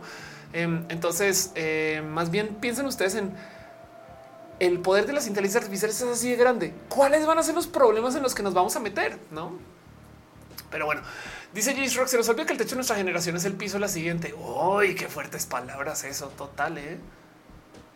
Tú y yo en particular, que nos conocimos justo en un momento de cambio generacional también, no se me olvida un evento de Nerdcore, el primero. Dale, Caro dice el problema, eh, ni siquiera un evento donde fui con Akira. Yo creo que hay una foto por ahí todavía de eso. Caro dice eh, el problema sería un gran reset, por eso el conocimiento desde cero. Sí, total. No ha pasado, pero sí puede pasar. Y Gapato dice, de hecho, que explicarles a los mayores sobre su uso. Por eso siempre digo que tengan paciencia, total, total. Pero bueno, Blanquis dice, serio, adaptarnos. Solo que siempre hay resistencia y no sé si es natural Em, humano o algo de la sociedad no nos enseñan a, convivir con el cambio mucho. ¿eh? Y, es que da inseguridad y entonces, en fin, Rafael dice es pura envidia, claro. y dice y te va a pasar a ti. Total. Dice Aldubar, mi maestro tenía una librería de los Mitchell, el libro físico. Ándale. Julio César dice muchas personas olvidan que el arte no solo es pluma y brocha, se expresa con muchos materiales, muchas formas. También dibujar en computadora tiene su complejidad. Y hay que preguntarse de qué que en el mundo de las inteligencias artificiales, ¿qué significa el arte? No es una pregunta hermosa. Jessica dice: No es más evitar repetir todo el cuento desde principios de nuevo. Ya solo pasamos a la acción. Ándale. Eso también, ¿eh? eso es verdad. Gama Volantis se despide y yo creo que yo también, porque si se va Gama Volantis, ¿qué importa estar en roja? ¿Qué interesa estar aquí? Bueno, también porque llevamos hablando más de tres horas y media. Yo creo que es hora de ir cerrando este show. Tristemente, saben que no se puede hacer el show de hoy, transmitir en Instagram. Después, bueno, es hora de irnos a dormir. Oigan, de paso también quiero dejar en dicho, no hay Mimi Roja, pero ya hay uno de ayer, entonces si quieren ir a verlo, por favor. Caro dice gracias por el show 5 te reís. Aparte, siempre las generaciones se han quejado de las nuevas. Claro que sí, Jaime si todo se hace un antes de lo que está presente es lo que importa. Hay una frase por ahí de cómo se llama este eh, el güey de Hitchhiker's Guide to the Galaxy. Se me fue, ya me lo recuerdan, pero el punto es que dice que toda la tecnología que existe cuando naciste, tú piensas que siempre existió. ¿No? Luego, eh, toda la tecnología que se desarrolla entre que naciste y tienes, creo que son 30 o 36 años, em, eh, tú la adoptas y la entiendes y de ahí en adelante, cualquiera que hay de 36 años en adelante, tú básicamente la rechazas. No es global, pero es como nuestro sentir. Y si es verdad, si tú viste la tecnología crecer contigo y la vas adoptando a medida que vas entrando como a tu espacio laboral, em, entonces ahí dices, ah, bueno, tengo que aprender de esto. Y de luego de ahí en adelante dices siempre no. Sandra Ortiz dice, Roja, me hace concentrar en mi trabajo como nada en este mundo. Qué chingón, qué bueno, me alegro mucho porque así es como la pasamos bien. Pero bueno, gente bonita, voy a pasar la super hiper pleca profesional. Es una pleca que desarrollamos aquí en los laboratorios Roja para asegurarnos de que Roja siempre se mantenga comunicándoles a ustedes que es un espacio súper profesional. Irina dice buenas noches, buenas noches, gracias. Yo se dice último de no poder dormir. Tú dijes un unicornio. un conejo de perfil es una palma. No, este es este eh, es un Pegasus. Entonces es un caballito con unas alas y me lo regalaron ustedes. No me acuerdo quién. Ahí tengo la notita guardada en mi oficina, em, pero lo quise mucho y yo lo intervení, lo pinté de negro porque, ¿por qué no? Vamos a tener un Pegaso negro. O sea, miren, esto es, esto es a borde cripto, bro. Me explico. Eh, puede ser, pero como dice Le Carré, pleca. Exacto, la pleca hiper mega profesional para recordarnos que este show viene de todo un estudio portátil de Televisa, cero portátil, pero digo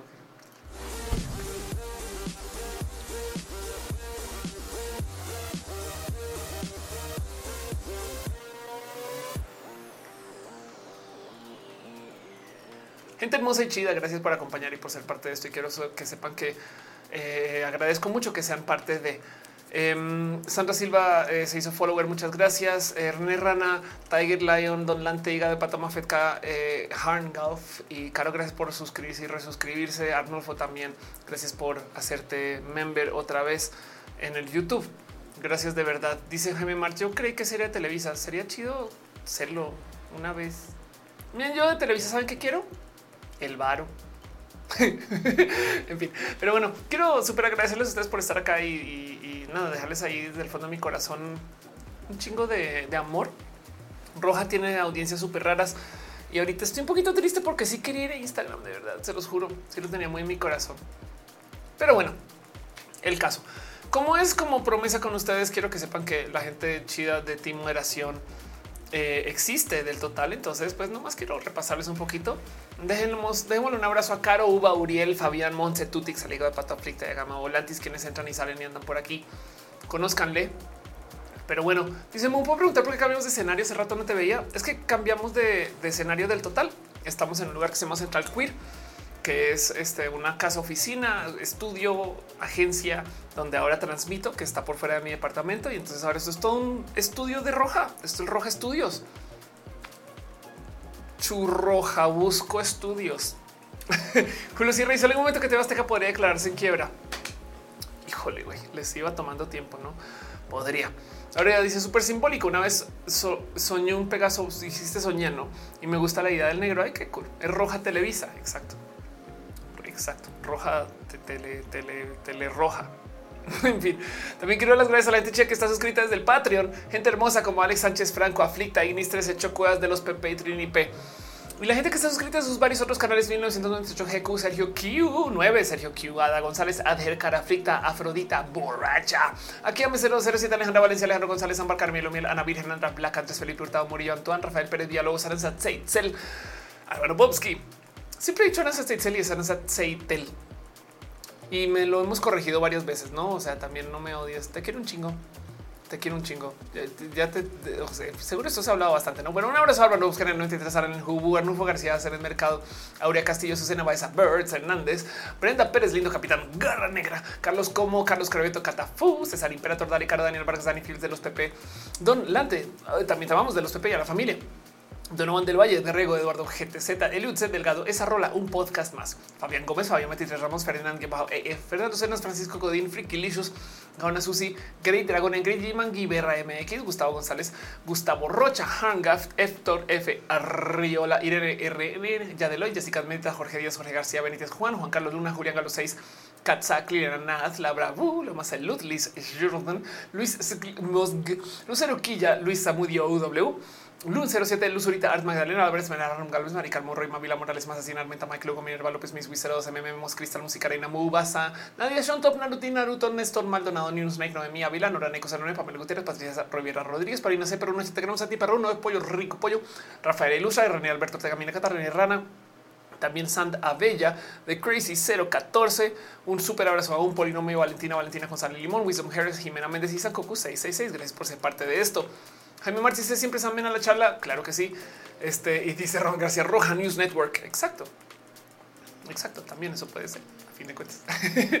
y de paso también sepan que les tengo en el super fondo de mi corazón gente chía que está, por ejemplo, en el Twitch 01 Ella, Areplays, Aflicta, Alex Hydra, Ana Luna, guion bajo, guion bajo, Another TV Viewer, Anothnio, Arthur de Baskerville, Aten Audicia, Abonaví, Blanquis, Huevito, cero. Command de ruta de Darman 030 Drapsnat, el guion bajo GF, el osito de goma, Elysian Gamer 01, GH Rocks, Geek Gok, Head guion bajo TV guion bajo, Ian Bizard, Isa Bay, perdón, Lisa Bay, yo dibuja o lo dibuja Iron Adami o Ron Adami, en fin, ya Albert, guion bajo, eh, guion bajo James de 3A o Jess o mi, Kata Killer Queen 01, Kirimea, Luram, Morgan, eh, Morgana, Lizer, Sebet.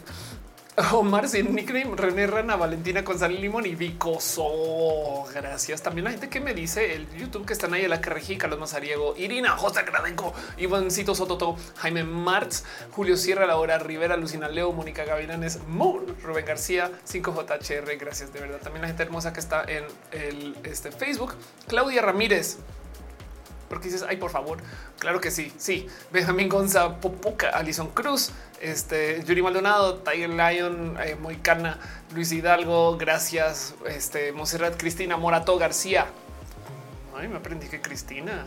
Claro que sí. Un abrazo. La gente hermosa de esas cosas. Yo sé videos también de paso. Gracias por estar acá.